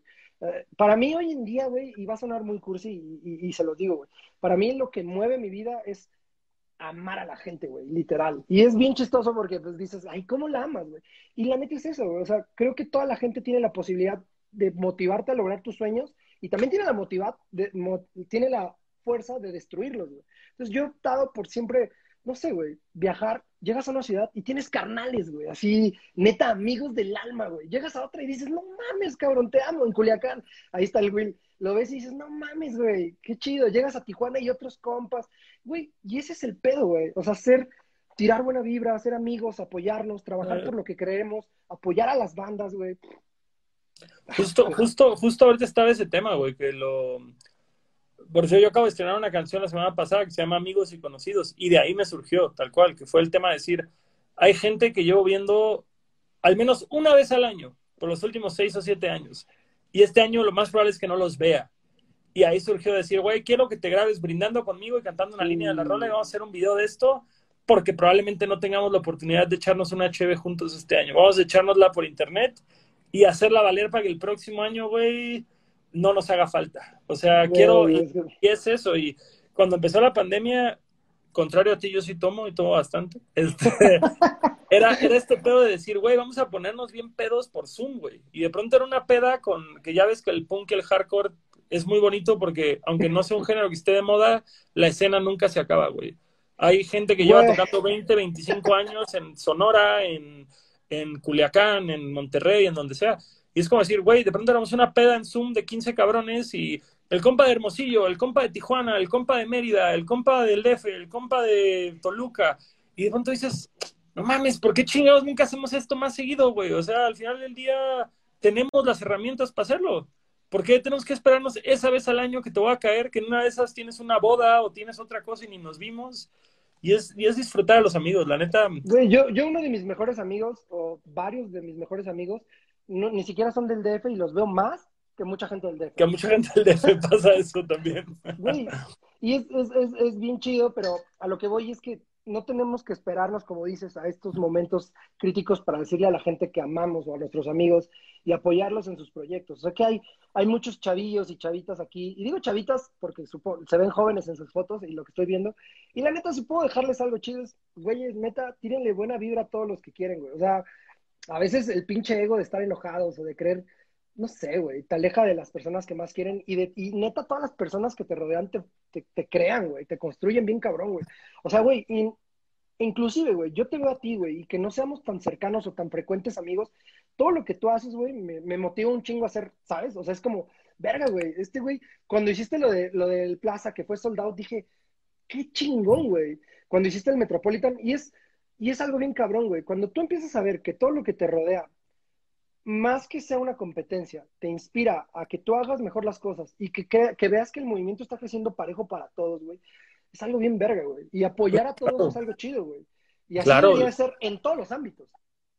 Es que, es que es eso, la neta, fíjate, yo, yo sentía mucho esto en el 2014, que, que arranqué, güey, como que veía que había un poquito más como de comunidad y amistad, al menos en mi círculo, que era como los Tungas, los Joliet, los Camiches, no hacemos marineros, eh, Sputnik, y era como, como yo veía que jalábamos parejo bien cabrón, y como que todos pues justo, güey, todos quieren ser chido y todos quieren estar arriba, pero, pero nunca de una forma tóxica, güey, nunca de una forma tirándole tierra al otro, metiéndole el pie, no, al revés de, güey, tengo esta oportunidad de tal show, eh, puedo abrir, ¿qué pedo, güey? ¿Quieren tocar acá? Y, alguien más te jalaba. Y de pronto era el aniversario de los Tungas y todos sabíamos que, pues no íbamos a cobrar lo que cobraríamos, pero era como este es el show de, nuestros compas, güey. Ya luego regresará este tema, güey. Y, y chido, güey. Y siento que como que también cada quien, no sé, güey, ahí sí ya no sé si es un tema personal o si es un tema de egos o qué, pero como que todos se fueron separando. Al final del día yo los Tungas los considero mi familia, fueron de los primeros en darme la mano. Los Joliet son gente que me he distanciado de ellos, pero que los estimo. Los Camiches igual, los Sputnik también. Y, y al final del día volteo a ver como en una cápsula de esa época. Y, y era una época que a mí me gustaba mucho, que que me encantaría regresar así una semana a vivir eso y tal vez de ahí pues regresarme a donde estoy, porque tampoco me quejo de mi vida actual. Pero justo este sentimiento de comunidad, este sentimiento de hermandad de bandas, de proyectos, es algo que, que siento que justo, ese es un consejo a los morros, güey. Busquen hacer comunidad. Y, y, y sobre todo, sobre todo cuando eres parte de una subcultura es muy fácil, güey, porque siempre ha estado ahí, siempre va a estar, güey. Nada más es una cuestión de organizarse, decir, hey, qué tranza banda de Monterrey, vamos para allá, güey, ármanos un show y cuando dices un show yo te lo armo en el DF. Hey, banda de Querétaro, lo mismo. Hey, banda de Mérida, lo mismo. ¿Conoces a alguien en Oaxaca, güey, que podamos parar? Sí, güey, seguramente sí. Yo me acuerdo mucho con Jopo de, de um, Joliet, güey, y con Aldo de Tungas, que era como, güey, tengo tres fechas y necesito una cuarta, esta es la ruta, ¿qué me recomiendas? No, güey, pues mira, está este verga en tal ciudad y escríbele, ya nos llevó y es chido, es de confianza, y, así, güey, justamente compartiendo. funciona, Y la neta, o sea, tú, tú no me dejarás mentir, ahora sí que sonando como señor, pero las mejores experiencias de tu vida, güey, son esas, güey. La neta, güey. O sea, están bien verga, güey. Está, yo neta veo todas esas fechas y digo, güey, me gustaría que pasara toda la gente por esto. O sea, todas las bandas, vuelvo al principio, las bandas quieren llegar a algo bien grande y se van a perder cosas neta hermosas, güey. O sea, que suenan terribles, pero neta nunca se te van a olvidar, güey. Nunca, nunca, nunca. ¿Qué tanto Aparte, rara vez te acuerdas, güey, así como, ah, esa vez que fuimos a Querétaro todo salió bien, la van llegó a tiempo, se me hizo corto el viaje, se llenó el lugar, toqué bien chingón y regresé a mi casa a dormir. Jamás te acuerdas de ese show, güey. ¿Te acuerdas de se ponchó la pinche llanta y el chofer andaba en crico y llegamos, güey, y tuvimos que perseguir al promotor y no había un permiso, pero ya que tocamos estuvo verguísima y todos se prendieron y cuando terminamos, un culero se robó nuestro catering, así que tuvimos que parar por unos tacos, güey. Eso es lo que te acuerdas y lo que te cagas de risa y lo que te une con tus hermanos, como tú dices. A, mí, los últimos años, o por lo menos estos tres últimos años, han sido bien chidos porque como que, pues no sé si el hacerme viejo me ha dado como... Sabiduría, sabiduría. No, sé si sabiduría, pero esta necesidad de, de, disfrutar lo que tengo, porque como que ves más cerca la muerte, ¿no? Como que dices, ¿sabes? Ya, ya, ya estoy más ruco. Esas, esas canas en la barba te han hecho un hombre sabio, Fir. Entonces lo que hago, güey, literal es, tomo una mochila y me salgo a caminar y, empiezo a disfrutar las ciudades, güey. Y luego a veces digo, no mames, güey, he estado en esta ciudad por lo menos en 15 años unas 18 veces, güey. Y nunca había visto esto. Y, neta es bien rico y es una de las cosas más lindas de la música que te da la oportunidad de conocer gente, güey. Yo, güey, te lo digo así, güey. La mayoría de mis amigos son promotores, güey. Porque tenemos la fortuna de llevarnos bien, de trabajar y de hacer las cosas chidas. Entonces, sin duda podría decir que si voy a alguna ciudad, tengo un gran amigo que es promotor, o sea, con la gente que trabajamos siempre acabamos muy chido. Y eso es una, no sé si es una fortuna, porque la neta, a veces veo que muchos se pelean con todos, pero tener amigos por todos lados es, yo siento que voy a, que tengo primo. Tengo más, a ver, visito más a los promotores que a mis primos, güey. O sea, me llevo mejor que Totalmente. Chale, me sentí mal por eso. Pero bueno, X. Oye, se está volviendo muy melancólica esta plática, ¿verdad? Qué chido. Totalmente de acuerdo. Quería hacerte una pregunta desde hace rato, güey, que, sacaste el tema de que Allison tuvo que crear su propia disquera. Eh, ¿Tienen más bandas firmadas en esta disquera o, genuinamente funciona nada más para operar el negocio de la gran A? Sí, o sea, tenemos muchas bandas firmadas eh, que estamos desarrollando. Eh, están bandas, hay una banda que se llama No Somos Poetas, que está por lanzar su sencillo. Está otra banda que se llama Buen Viaje, que inclusive se fueron de gira con nosotros en el circuito indio, en el famoso circuito indio, en el famoso pinche circuito indio. Otra, otra anécdota que todos vamos a recordar, güey, hasta el día de nuestra muerte. Pusieron 20 asientos donde cabían dos, güey. Mames, la van más incómoda, güey, la van más incómoda. Vaya, güey, me fui una vez de, de Monterrey a Chicago en autobús y estuvo más cómodo que la pinche van del circuito indio, güey. Para contextualizar a la gente, es, eh, todos nos fuimos en...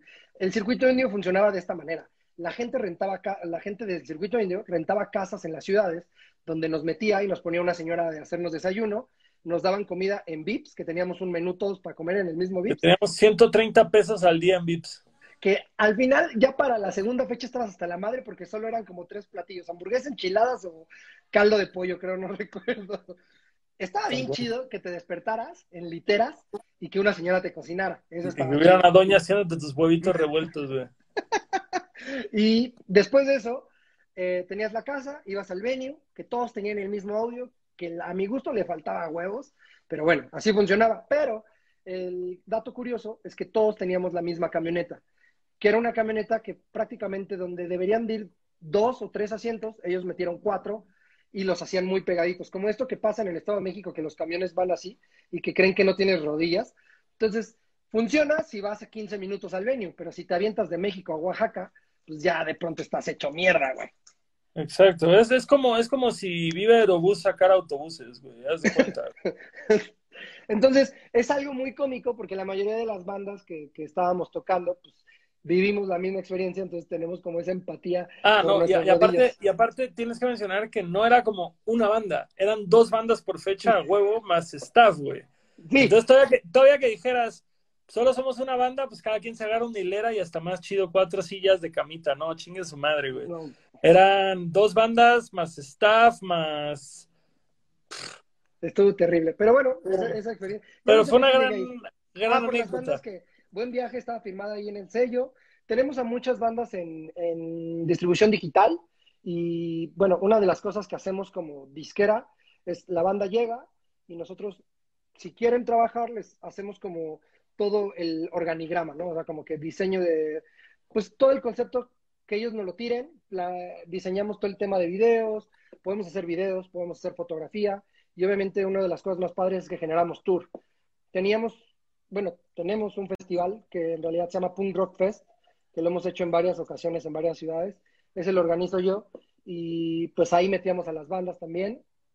Obviamente ahorita no hay shows, eh, pero prácticamente eh, funcionamos con una disquera para brindarles shortcuts de dónde pueden hacer las cosas, dónde pueden maquilar su mercancía.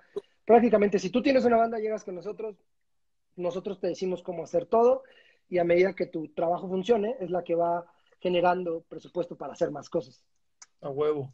Eh, ¿Y eso, eso lo operas mayormente tú o todos en la banda están involucrados en el sello? No, ese es solo yo y tengo una oficina con la que hacemos eso. Tenemos, eh, prácticamente funcionamos como una disquera transnacional, que tenemos un diseñador, tenemos fotógrafo, videógrafo, tenemos booker, eh, y nuestra oficina está en Coyoacán. Eh, Ah. Entonces me queda de huevos porque está al lado de uno de mis cafés favoritos, que es Avellaneda, güey. Ah, la Avellaneda,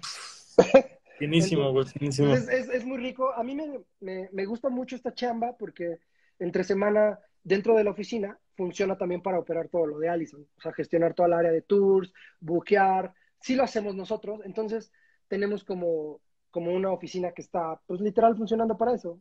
Ahora con Allison hemos lanzado un disco y un DVD en vivo que fue en el Teatro Metropolitan. Entonces Ah. es una chambota, güey. Pero pues la neta nos gusta. Pues, justo, no paran, pero, pero es eso de que sí, sí es trabajo, pero es trabajo chido. Y es trabajo Sí. que significa algo para ustedes. Y lo, y lo hicimos no porque quisiéramos, güey, sino porque nadie lo quiso hacer por nosotros. Y nadie nos, nadie, nadie no, llegó con nosotros y dijo, yo les saco un disco, yo les hago esto. Inclusive hace rato fue muy cagado porque estabas comentando lo de que tú te haces tus shows. Nosotros, pues hasta el día de hoy, todos los shows grandes que hemos tenido, hemos estado como socios. O sea, no ha llegado alguien y que diga, quiero hacer este show. O sea, trabajamos en conjunto. O sea, Auditorio Nacional, Plaza Condesa, Metropolitan, hemos hecho como cuatro, como cuatro Plaza Condesa, donde nosotros somos los que tenemos que hacer que funcionen las cosas, literal. O sea, estar en los números, estar en la producción. Y, lo digo porque neta es bien necesario que hoy en día las bandas se metan lo más que puedan, sobre todo si nadie te llega a ofrecer algo. No, si llegas y, y te ofrecen un baro y te lo van a hacer, pues qué chido, qué fortuna, pero si de pronto, no porque no llegue nadie, no significa que no puedes hacerlo, güey. Yo creo que muchas bandas esperan a que los contraten para un Plaza Condesa y se están perdiendo el poder de hacerlo ellos. Pero es un tirote que te tienes que rifar, güey. Y, aparte yo siempre lo he dicho, güey, un día esto se va a acabar, güey, un día la música se va a acabar en, sobre el escenario.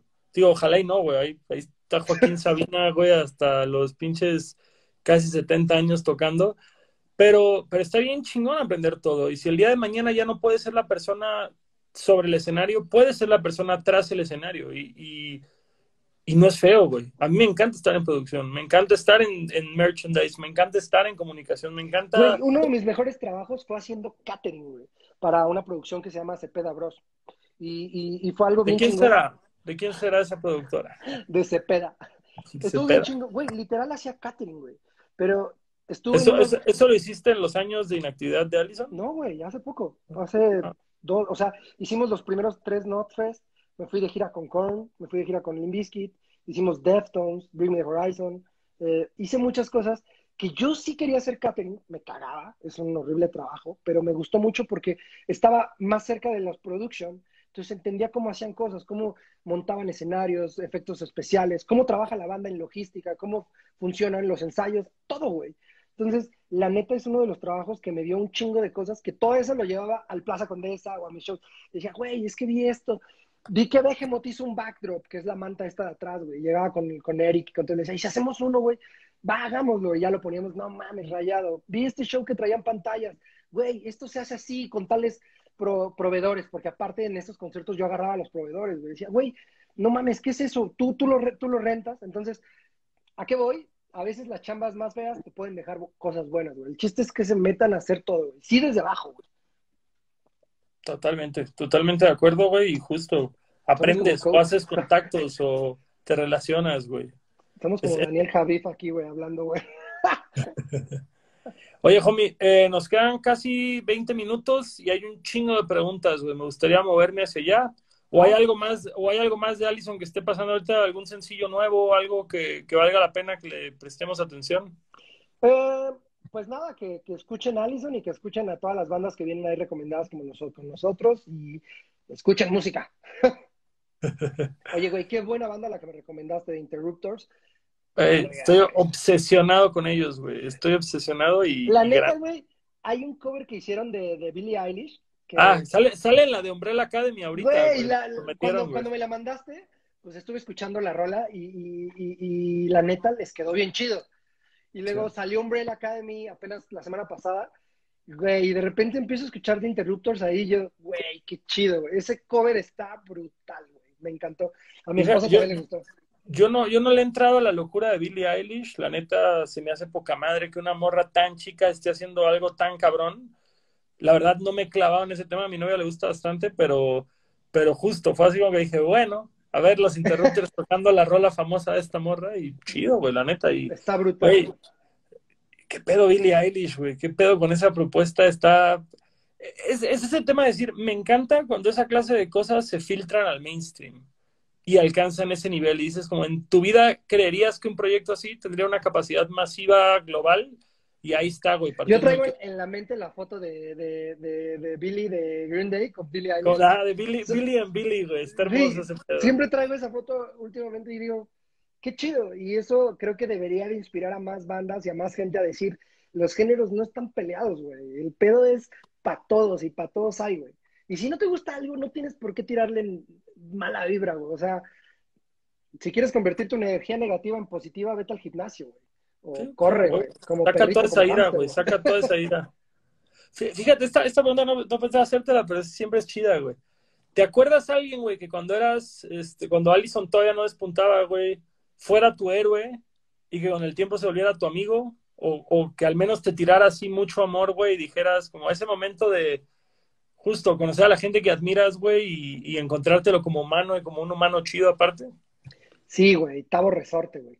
Ah, güey, Tavo, creo que Tavo hizo eso por mucha gente, güey, la neta. Güey, Tavo Resorte, yo me acuerdo muy cabrón de, de salir del concierto de Deftones en 99, 2000, no recuerdo bien.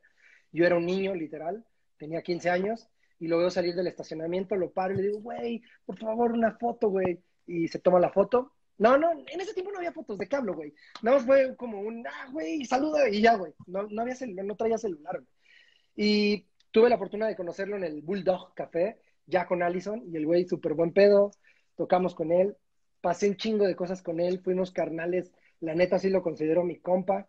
Y muchas pedas juntos, muchas veces que dijimos lo que no teníamos que decir, güey. Y no sé, güey, yo lo admiraba, lo admiro, güey. O sea, para mí era un sonido brutal su guitarra, güey.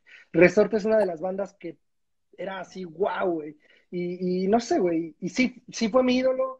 Después fuimos compas, güey. Y para mí siempre era. Yo estaba ahí, güey, hablando con él como compa, pero era como, güey, eres una verga, güey. Me caes bien verga y tocas bien verga. O sea, eres chido, güey. Y pues nada, güey, el güey ahora está descansando y, la neta, pues, se me hace una leyenda, güey. En mi vida es una leyenda ese cabrón.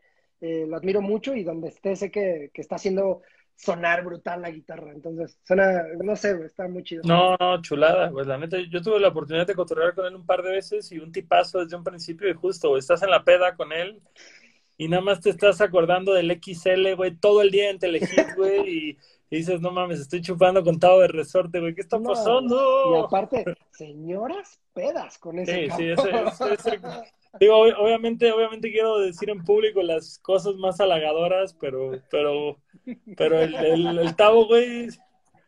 No, sí, era... Tenía, tenía, tenía el aguante de un hombre de su edad. No, no mames, güey. Yo sí. Recuerdo una fiesta con él en, en Acapulco, güey. Tocamos, güey. Literal, el güey me encerró, nos encerró Eric a mí en un cuarto, güey. Y se soltó, güey. Y pum, güey. Literal, éramos unos niños nosotros, güey. O sea, literal, estábamos así como de, wow, güey, estás muy heavy, güey, pero qué chido, güey. Corrupción de menores. Está cabrón, güey. Qué chido. Bueno, vámonos con las preguntas. ¿Para cuándo el próximo disco del Allison? Pues queremos lanzarlo para el próximo año. O sea, queríamos lanzar rolas este año, pero no sé, queremos ocupar este año para hacer más música y tal vez lanzar. No sabemos si vamos a lanzar un disco o rolas, güey. La, la verdad es que no entendemos qué. O sea, todavía no no sabemos qué es lo que queremos en ese aspecto, güey. Oye, pero, fíjate, tú, tú, y yo que somos de la misma generación, ¿no se te hace raro? Y, digo esto, esto no, porque por decirlo, al final del día yo entiendo, güey, que sacaron un CD. Nosotros crecimos alabando el, disco de larga duración porque al final del día era el formato más conveniente para la venta de la música. No por otra razón, ya que artistas que son artistas en todo el sentido de la palabra se hayan creado la idea de un disco conceptual, está poca madre, pero al final del día era un tema de, venta, güey. Hoy por hoy las tecnologías nos permiten ir de rola en rola y es súper válido y tanto tú como yo sabemos, güey, que tal vez que terminas tu canción y la quieres poner en el mundo, no quieres esperarte a tener otras 15 buenas grabadas y sacarlo, güey. Güey, yo quiero lanzar un disco, güey. Yo no quiero lanzar sencillos, güey. Me lanzar sencillos, güey. Esa es la pregunta, ¿no? ¿No te sientes raro pensando en sacar sencillos y no pensando No, no solamente siento raro, güey. Siento, siento que un disco enmarca todo un género, todo, bueno, un momento, güey. Sí, claro, encapsula un momento de la vida del creador, güey. Exacto, güey. Un sonido, güey. Eh, porque al final sí vas evolucionando, cambiando y aprendiendo más. Pero, no sé, güey, siento que cuando son sencillos, uno no tiene nada que ver con el otro, güey. Y, yo sí soy, no entiendo los sencillos, güey. Pero es por eso lo decía, güey. No entendemos qué está pasando y si tal vez la gente necesita música y quiere sencillos porque la neta es así, güey. Lanzas un disco y ¿cuándo música nueva? No mames, acabamos de lanzar un disco, güey. ¿De qué hablas? Pero creo que lo que realmente queremos como banda es lanzar un disco. Eh, ahora, lo que podemos hacer por cuestión de, tiempos tal vez va a ser un sencillo. Porque otra cosa es que como independiente, güey, pues queremos mejorar el tema de, de video, que eso es un varo. Queremos mejorar el tema de mezcla y de master, que ese es otro varo. Entonces, tal vez si inviertes en 10 rolas, y todo ese budget lo pones en una, tal vez puedes brindar algo de mejor calidad. Claro, claro. Por esa parte, sí me interesa la parte del single. Pero por el, ahora sí que hablando del corazón, yo quiero un disco, güey. O sea, un sencillo no me sirve de nada. Pues es que, es que fíjate, yo, yo con, con el tema del rap, güey, lo veo como un disco es un libro y un sencillo es como un, como un cuento, una historia corta, güey. De decir como, Bukowski, güey. Bukowski tiene novelas que duran 200, 300 páginas y libros donde compila un chingo de cuentos que sacó en revistas o en otros medios o que soltó y así. Y, y, ambos son válidos. Pero me gusta esta homogeneidad, güey, de decir, como tú lo acabas de pintar, güey, va a captar un momento, un sonido, una vibra. Si puedes crear eh, justamente un disco conceptual, sin que tenga que ser una ópera rock, güey, que, que digas que empieza con el personaje aquí y termina acá, no, güey. Nada más el, ok, este es el concepto del disco, esto es todo lo que estamos tratando de expresar. A mí se me hace eso, se me hace una obra más completa de arte, que también pues, es cabrón, porque también es una generación en la que no necesariamente los morros quieran sentarse a dedicarte 45 minutos a una hora de tu disco. Entonces, pero, es un capricho para uno, es un capricho para uno. Pero ¿sabes qué pasa también, güey? Es el pedo del tour, güey. O sea, creo que la necesidad, por ejemplo, yo lo veo como banda, cuando hacemos música, nuestra necesidad es por tocar más por tocar otras cosas, güey, nuestras. Entonces, ¿qué pasa con un single? Va a ser lo mismo, solo con una canción más, güey. Cuando lanzas un disco, cambia todo el pedo, porque es otro, otro tour, no sé, güey, es como dar un poquito más, güey, exactamente, como estás abriéndote otra vez, güey, y pasan más cosas, y, y, aventar 10 rolas se me hace chingón, güey. Sí, totalmente, güey, totalmente. Y, y es eso, güey, 10 rolas es algo asequible, güey, no, no es este pedo de disco de 23 canciones, así como de Rancid, ese pedo, güey. Es legal. Eh, Esta está muy ñoña, pero pues, ajá, no juzgo. ¿Guitarra favorita y por qué? Mi SG Gibson, porque cuando firmamos con Sony me dieron un adelanto de 25 mil pesos, güey. Me dijeron, ve y cómprate ropa. Yo fui a Berkham y me compré una SG. y dije, me vale verga la ropa, quiero comprar una guitarra.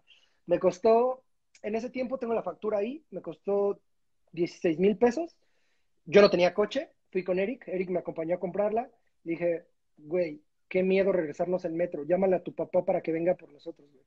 Su papá fue en su camioneta al Berkham del centro, güey, de Bolívar. Y ah, pasó por nosotros y literal abracé mi guitarra, güey, y me subí así de como, sientes que todo te la van a robar. O sea, güey, traía la mayor cantidad de dinero que había tenido en mis manos en mis brazos. Entonces, esa es, mi, guitarra favorita. Yo en un show me caí y se me rompieron los dientes. Ahora traigo resinas. No, casi, no, no creo que se vea, pero estos dientes en realidad no eran así, güey. Y en esa guitarra están marcados los dos dientes, güey. Literal están los hoyos de los dos dientes. Es mi SG que sale desde. ¿Pero qué? ¿Te tropezaste y de hocico a la guitarra? Me caí, entonces la guitarra por inercia sube. Entonces, ah, madres, güey. Entonces, es una guitarra que, güey, la amo. Es no el modelo SG como tal, sino mi SG. Esa guitarra, claro, güey. Sale desde el video de Frágil, güey. Entonces es como que toqué los MTV con ella, güey. Ah. Y ahora estoy tocando con ella en todos lados y es como, güey, qué chido, güey. O sea, ah, mira, güey, así como te he tirado un chingo de respecto a la entrevista, güey, también puedo voltear y ver el otro lado y decir. Venga, venga. El, momento cringe de Allison fue lo de Belinda de romper la guitarra, güey. Ese, ese momento sí va a ser como. Tengo un momento peor, güey. ¿Cuál? Chécate, chécate. Al final de esa rola, güey, No sé Pero por qué. trató, trató de romper la guitarra y no se le... Creo que la guitarra ya estaba así como Estaba lista. zapada de las cuerdas. Eh, aparte, para empezar, no sabíamos que lo iba a hacer, güey. Porque aparte, la morra lo hizo en la parte que Eric cantaba, güey. En teoría, o sea, sí se, se mamó medio, como que, güey, es el momento de este güey y sacó la lira. Pero hay un momento todavía más terrible. Al final, güey, no entiendo por qué razón nosotros apuntamos con los instrumentos, como si fuéramos a dispararle, y en el platillazo le damos y ella se cae, güey. Güey, lo estaba, lo estaba viendo con mis amigos la otra vez acá en la casa y neta dije, güey, priceless, güey. Me mama, me mama reírme de mí, güey. Está bien chido. Ay, qué chulada, qué chulada. Justo, güey, son esos momentos válidos, pues, ese pedo. Güey, Ahorita 18, que- de 20 años haciendo esas mamadas, dices, güey, se vale, obvio. Vale, y los que faltan, güey, los que faltan, los años de mamadas que faltan, güey. Exacto. Fíjate que ahorita que dijiste ese tema de la ropa, güey, de toma dinero y vete a comprar ropa, güey. Yo me acuerdo, güey, que cada puta vez que prendía MTV y estaban ahí los Allison, güey, a huevo uno traía una sudadera de Dillinger Escape Plan, güey. No, no, porque también se la, porque tú eres el que la rockeaba y tenía sentido por Snide, güey. Pero Brenda se la veía también al Eric y era como, ya, Ah. güey, no mamen, así, ¿Qué pasó, güey? pinche sudadera, güey. Güey, la, la primera vez que nos llevan a promoción, a la, a de, de gira de promoción, nos llevan a Nueva York, güey. O sea, güey, para empezar, yo no tenía visa, güey. Yo nunca había salido del país. Entonces, la primera vez que me llevan, me llevan a Nueva York y a Miami, güey. Y estamos en Nueva York y literal, nuestro manager en ese, en ese tiempo, que era Paco, agarra un, un periódico y nos dice, güey, hay un concierto hoy, güey, a las 10 de la noche, Dillinger Escape Plan. Y, güey, todos así, güey, vamos, güey. Güey, yo, yo había tocado con Dillinger en México con mi banda Snight en el 2006, creo, güey. Y, güey, sabíamos que era una bandota, güey. Vamos y literal, güey, salimos rayados y literal, güey. O sea, Sí. eres turista, güey. Claro, güey. Queremos esa. Y todos dijimos, traíamos la misma. ¿Y cómo ven? Sí. Y ya no la quitábamos, güey. Nos mamamos. Qué pedo, decir vamos a comer Taco Bell toda la semana, chingas madre, compra de tres sudaderas, güey, ahorita que se puede. Güey, estaba bien. Aparte, si ahora que lo dices, la traíamos todo el tiempo, güey. Es que es lo que te digo, güey, así parecía, güey, y, y yo que no era fan de Allison notaba esas cosas y era como, bueno, vergas, ya están en todos los conteos, cómprense una pinche sudadera distinta. Lo gastábamos en guitarras, güey. Ah, está bien, está bien, eso es más true, güey, eso es más true, eso, los- eso queda mejor, quedan mejor con el paso del tiempo, güey, contando eso, güey. Estuvo muy chido. Oye, eh, eh, ¿hacia dónde crees que va la evolución de la banda? Wow, esa está buena. Yo, Pues Yo creo que han sí. pasado, eh, empezaron siendo una banda de punk pop, se volvieron un poco más de rock pop, de ahí tuvieron esta época de riff metalero, güey. ¿Hacia dónde va ahorita el pedo, güey? Creo que sí vamos hacia un poco rock. O sea, un rock. ah, No quiero decir una banda porque sería como. Ahora quieren ser como ellos, pero sí, tal vez un, un- rock. eh, pues. No sé, güey. Yo creo que sí vamos a seguir haciendo rolas rápidas, güey. Me mama. El tupa, tupa, tupa, tupa. Hecho la verga, me encanta, güey. Me encanta también hacer rolas pesadas. Eh, Eric tiene mucho este tema de rolas baladas. El, el- güey, para mí es de los mejores escritores haciendo ese pedo y, y lo admiro mucho, entonces seguramente hará muchas baladas. Y no sé, güey, creo que sí, creo que más en un sonido de mezcla va a ser como mezclas ochenteras. Nos gustan mucho cómo suenan las liras de Def Leppard, como esas cosas, pero en nuestro, en nuestro modo, pero rock, rock pop. Ah, huevo. Rock pop que puede ir del rápido a la balada, güey. O sea, Con sus, con sus respectivos tupa, tupa, tupa. Con sus respectivas octavas y tupás, tupás, güey. Ay, mira, ahí te va, ahí te va. Esta es una doble porque las justo nos las pusimos juntas y creo que está bonita y ya hablamos un poco de eso, pero pues para resumirlo, lo más difícil de ser papá, ¿cómo cambió tu vida la llegada de Noah? Ah, Voy a, asumir que. Noah, voy a asumir que Noah es tu, es tu chico, güey. es mi bebé. Ok, porque si no, güey, era una pregunta muy rara, güey. Entonces, Eh, ¿Cómo te cambia ser padre? Eh, empiezas a ver la vida no para objetivos personales. Eh, me- he descubierto que la vida se trata de, de vivir por las personas que te rodean y por las que, te, por las que amas.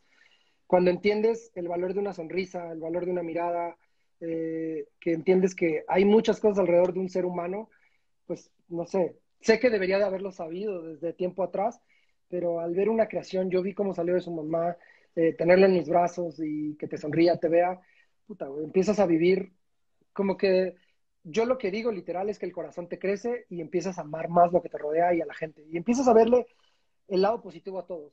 Creo que todos tenemos, unas, tenemos un chingo de cosas buenas y nos enfocamos mucho en las malas. Entonces, creo que si resaltamos las cosas buenas de la gente, la gente por ende va a empezar a repetir las buenas. Si nos enfocamos en las malas y solo les decimos las malas, van a repetir las malas. Entonces, he optado por ser esa persona positiva, que tal vez puede sonar un poco cliché, pero me encanta ese pedo. Ah, güey, se necesita, güey, se necesita ese optimismo y se necesita esta positividad, güey. Yo soy totalmente de esa escuela.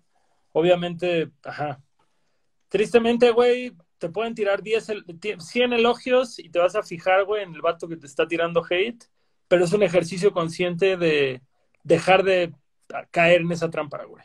Sí, completamente. Güey, es bien raro, güey, pero a veces, a mí me pasó hace poco en, en, Instagram, creo, un güey me puso así como, güey, no te vuelvas a parar en, en, Oaxaca porque aquí no sales. Y yo, güey, ¿qué pedo, güey?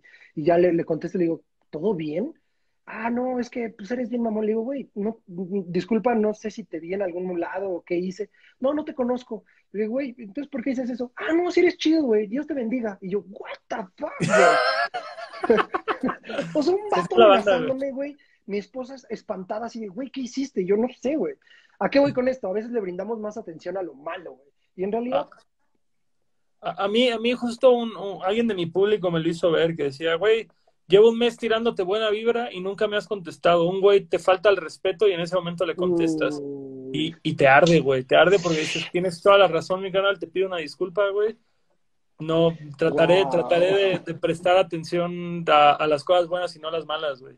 Pero es, es fácil, güey. O sea, es bien fácil perderte, güey. Yo creo que también, o sea, algo que la otra vez hice un live y estaba explicando es que al final, güey, la gente como músicos, como artistas, si es que se les pudiera llamar artistas, porque yo creo que toda la gente es artista, todos tenemos un lado creativo, pero al final, pues son como todos, güey. Tenemos derecho a cagarla, tenemos derecho a ser buenas personas, tenemos derecho a todo, güey.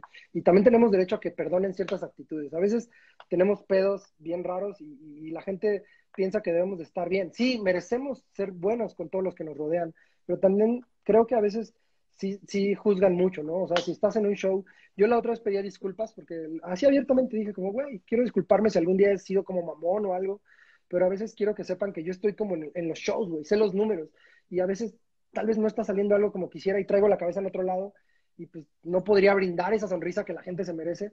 Y pues solo lo digo como que pues, no somos especiales, güey. O sea, somos como cualquier pinche humano, güey, que la caga una vez y otra, güey. Y de hecho la acabamos claro, más claro, totalmente. De, lo que deberíamos. Es que es justo eso. Tú puedes tener un familiar en el hospital y que no sabes qué está pasando y te está cargando la chingada de 10 maneras distintas y llega un morro y te hace el comentario equivocado y explotas o contestas de una forma negativa y el morro, este güey es un mamón, es un alzado, es un creído y dices, no tienes idea por lo que la otra persona está pasando.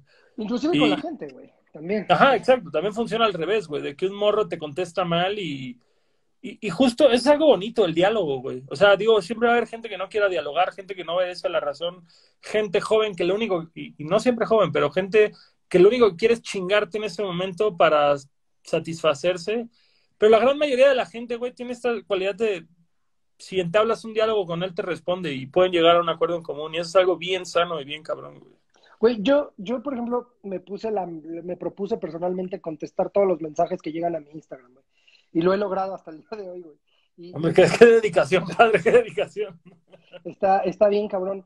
Pero lo, me lo propuse porque creo que, pues es bien chido, güey. Y me he hecho amigo de muchas personas y, y es cagado, güey. Pero mucha gente que, que, he encontrado en Instagram es gente que, traba, que trabaja en Allison ahora.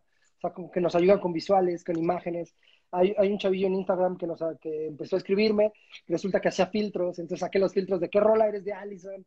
Y, ah, y, es como que a veces encuentras oro, güey. Y creo que toda la gente vale un chingo, pero a veces, si le brindas ese tiempo, neta, güey, son personas como tú y como yo, solo, no sé, güey. Creo que si alguien que yo admiraba en algún momento me hubiera hecho caso, tal vez yo hubiera hecho cosas por él increíbles, ¿sabes? O sea, no sé. Claro. No sé ni para dónde me fui. totalmente. Mira, este, igual, este igual está de tema, de tema del corazón, güey. Hoy por hoy, ¿qué es lo que te motiva? Digo, ya dejaste bastante claro que tener un hijo ahora te, te abrió los ojos y el corazón y, y, puedes ver todo con un tema más de servicio, que se me hace bien chingón. Pero en otros aspectos de tu vida, güey, ¿qué motivación encuentras en el día a día? Um, ¿Qué motivación? No, no, no, a ver, lo voy a decir tal cual, güey. Lo que más me motiva. Mi abdomen, mi abdomen me motiva. Eh, eh, en, mi vida, para los que me conocen, pues. Tú eres, tú eres cristiano, ¿no? Soy cristiano. Y, y, lo que me motiva en mi vida es Dios, güey, literal. Y, y no hablo, y sí me gustaría dejar claro que no hablo en Dios como una religión, porque la religión yo creo que es la materia que te enseña. Si lo pongamos, voy a hacer un ejemplo rápido. Religión es como ese maestro que te enseña música. Y para mí Dios es, es la música que tú quieres tocarla como tú quieras y que nadie te va a decir. Que tú tienes tus reglas y tú tienes tu conversación con Él y tú vas a tocar de la manera que tú quieras. Religión es la que te va a decir, si tocas esa escala te vas a salir de acá.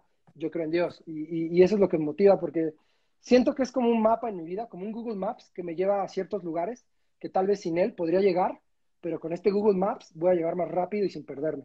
Yo soy una persona que, que me he perdido muchas veces en mi vida, güey. He tenido, pues, tuve adicciones muy fuertes y, encontré un refugio ahí. Y tal vez suena cliché porque he visto memes y, me encantan, que dicen, ¿qué es lo más difícil de ser, de, ser drogadicto? Es que te vuelves cristiano. Güey, yo, lo menciono, yo lo menciono en una canción nueva de mi disco, güey, de que o lo dejo, me mato, o me hago cristiano. y, es neta, güey, creo que todos, o sea, yo encontré una comunidad muy chida familiar en, en, en ser cristiano. Yo creo que he sido cristiano toda mi vida eh, solo de seguir la iglesia y esto, pues no hace muchos años. Y soy feliz, me motiva, no me hace mal. Eh, sé que mucha gente no comparte lo que yo siento, no me molesta. Creo que eh, yo estoy para estar en esos lugares donde nadie cree en él y ya, güey. Y, cuando mi mejor ejemplo de, que, puedo reflejar de él es mi, vida, güey. Y ya, güey. O sea, yo no tengo que llegar y tratar de evangelizar a la gente. No quiero hacerlo. No es mi. ¿Cuánto, ¿Cuánto tiempo tiene, güey, que te clavaste en el tema, o bueno, que la religión llegó a tu vida y como que la abrazaste así. Pues mira, muy me, bauticé hace, el bautizo es hacerlo público, o sea, eso es lo único que pasa, o sea, es literal hacerlo público y me bauticé hace tres años, no, hace cuatro años ya, güey.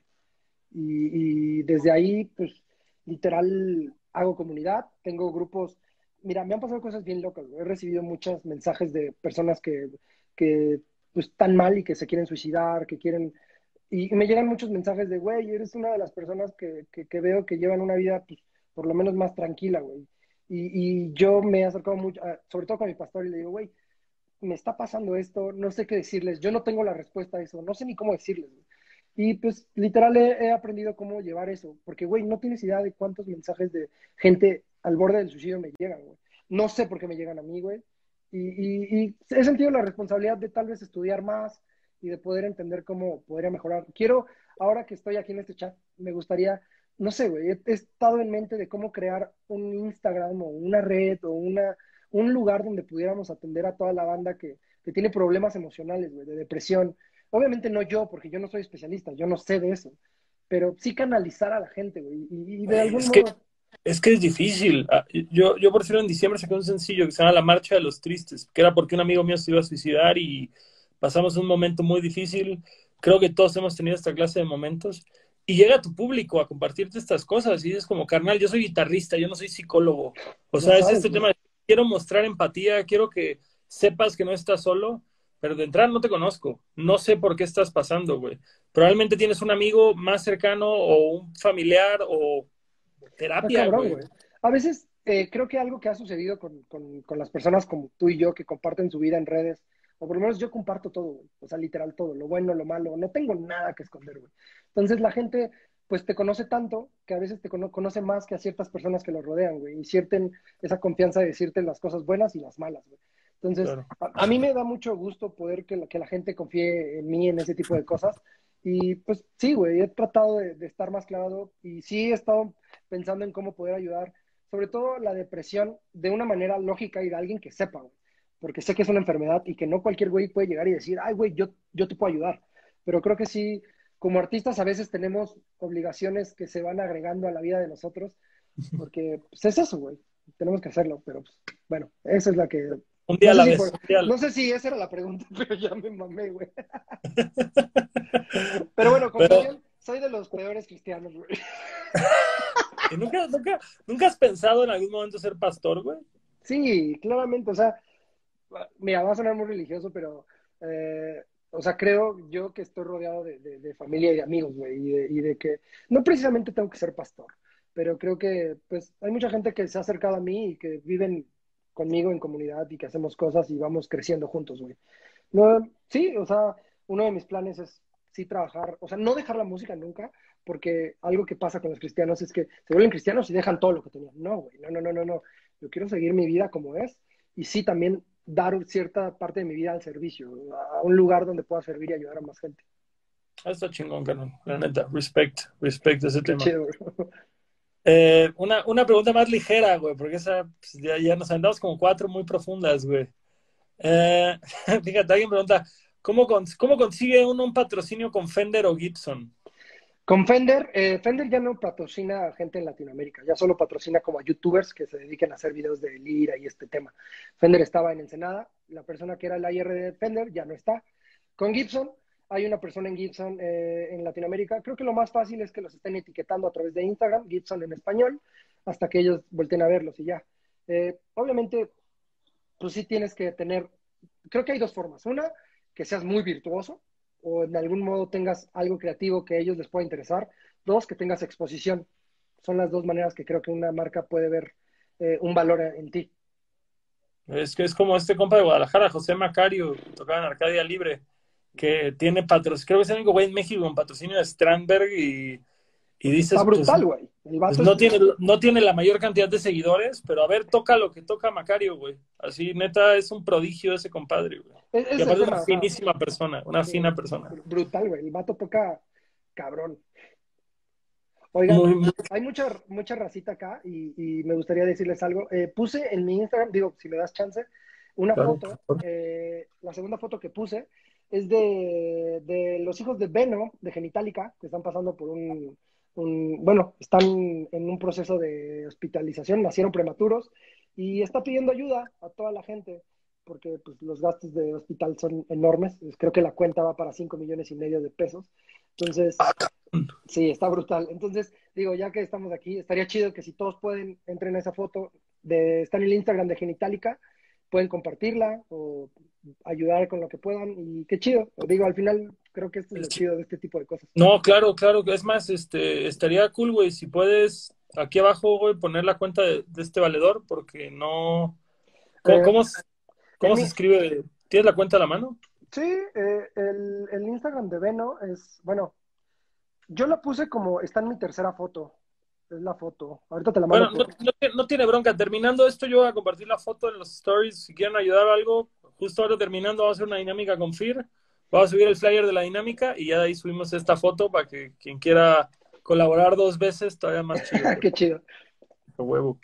Fíjate, a ellos no los conozco personalmente, pero pues también es una banda que creo que de una forma u otra, güey, han estado en la, en, la industria desde que agarramos las guitarras nosotros. A huevo. Tenemos que apoyarnos las bandas y los músicos. Totalmente, totalmente. Sin duda alguna. Última pregunta, bastante buena para cerrar. ¿Qué puedes recomendarle a los morros que van empezando en la música? Creo que, creo que ese ha sido el subtexto de toda esta conversación. El highlight. El highlight, pero si tuvieras que ser más concreto, Morro lleva un par de años tocando la guitarra, ya convenció a su mejor amigo que toca la batería, a su otro compa medio malo para la guitarra que toca el bajo. ¿Qué, qué les recomiendas, güey? Eh, que, que, formulen dos cosas, planes a corto plazo y planes a largo plazo. Eh, si se ponen fechas que nosotros les decimos deadline para lograrlas, van a poder estar construyendo eh, más cosas en el camino. Si no tienen una meta fija, no van, van, a estar caminando como sin saber a dónde van. ¿A qué voy? Puedes decir, en un mes necesitamos hacer una canción, en dos meses necesitamos tener nuestra merchandising, en tres meses necesitamos lanzar esto, y esas fechas les van a obligar a tener disciplina y poder hacer las cosas que quieren y lograr mejores objetivos. es impactante, güey, cómo todos entramos al rock and roll, güey, por las razones equivocadas y te das cuenta, güey, es igual que cualquier chamba, güey. La disciplina cambia todo, güey. Güey, ¿no te ha pasado que de repente vas con alguien que tiene un negocio y dices, vato, si lo ves como banda, estás valiendo verga? si tu negocio fuera una banda, estás así peor, güey. estarían estancadísimos, güey. sí, varios, güey. Tristemente varios. Pero pues ni modo. Pues cámara, mi canal. Ahora sí que ya estamos a tiempo. Eh, te agradezco un chingo, güey. Te agradezco un chingo estas dos horas y fracción de tu día. La verdad es que, como tú decías hace un rato, nos caemos bien, nos tiramos buen rollo en internet, pero pues tampoco somos tan cercanos. Y me he dado cuenta que esas son las mejores conversaciones, güey, porque cuando, entrevisto a gente que conozco mucho, eh, no sé, güey, como que es, es lo mismo que ir a echarte un café con un valedor o una cheve, güey. Cuando son preguntas con gente que tienes una noción de su trabajo, siempre se vuelven muy, muy buenas, güey, porque son preguntas genuinas y curiosidad genuina y respuestas que muchas veces no esperas, lo cual siempre da para una mejor conversación. Así que te agradezco mucho tu tiempo. Gracias a ti, güey. Te admiro un chingo, admiro mucho lo que haces y neta, te lo digo de corazón. Deseo verte así, güey. Enorme haciendo lo que seas y sobre todo feliz, güey. Carnal, feliz ya estoy, vámonos por el enorme, güey. Este, Qué chido, y esperemos que 2021 sea el año que el Allison y Longshot compartimos escenario para algo que valga la pena. Seguro que sí. Venga, mi Qué carnal. chido, bro. Eh, para cerrar, tenemos una dinámica contigo. Ah. Si quieres ganarte un disco de Allison, tienes que subir una foto con un boleto de algún show de la banda, justamente. Y seguir, obviamente, a Allison Band, Star Milk, Adultos Raros. Terminando esto, pueden entrar aquí a mi cuenta y en los stories va a estar la dinámica. Fir, Chido, pinche carnal. Gracias carnal. gente. Felicidades por la nueva adición a la familia. Un abrazo a todos y que haya mucha pinche felicidad en tu vida. Cuídense, carnal. Bye. Cuídense mucho, un abrazote. Bye. Ese fue Fir, guitarrista de Allison y aparentemente una persona que hace muchas más cosas de las que sabíamos, tipazo de persona. Cuánta pinche motivación hubo en estas dos horas de conversación. La verdad es que termina uno y hasta, hasta quieres ir a, no sé, güey, a hacer cosas más productivas. Yo soy Longshot, eh, lo saben porque están en mi canal. Ahorita voy a postear la dinámica. Muchas gracias a todos los que estuvieron aquí estas dos horas. Les mando un abrazote. Chao.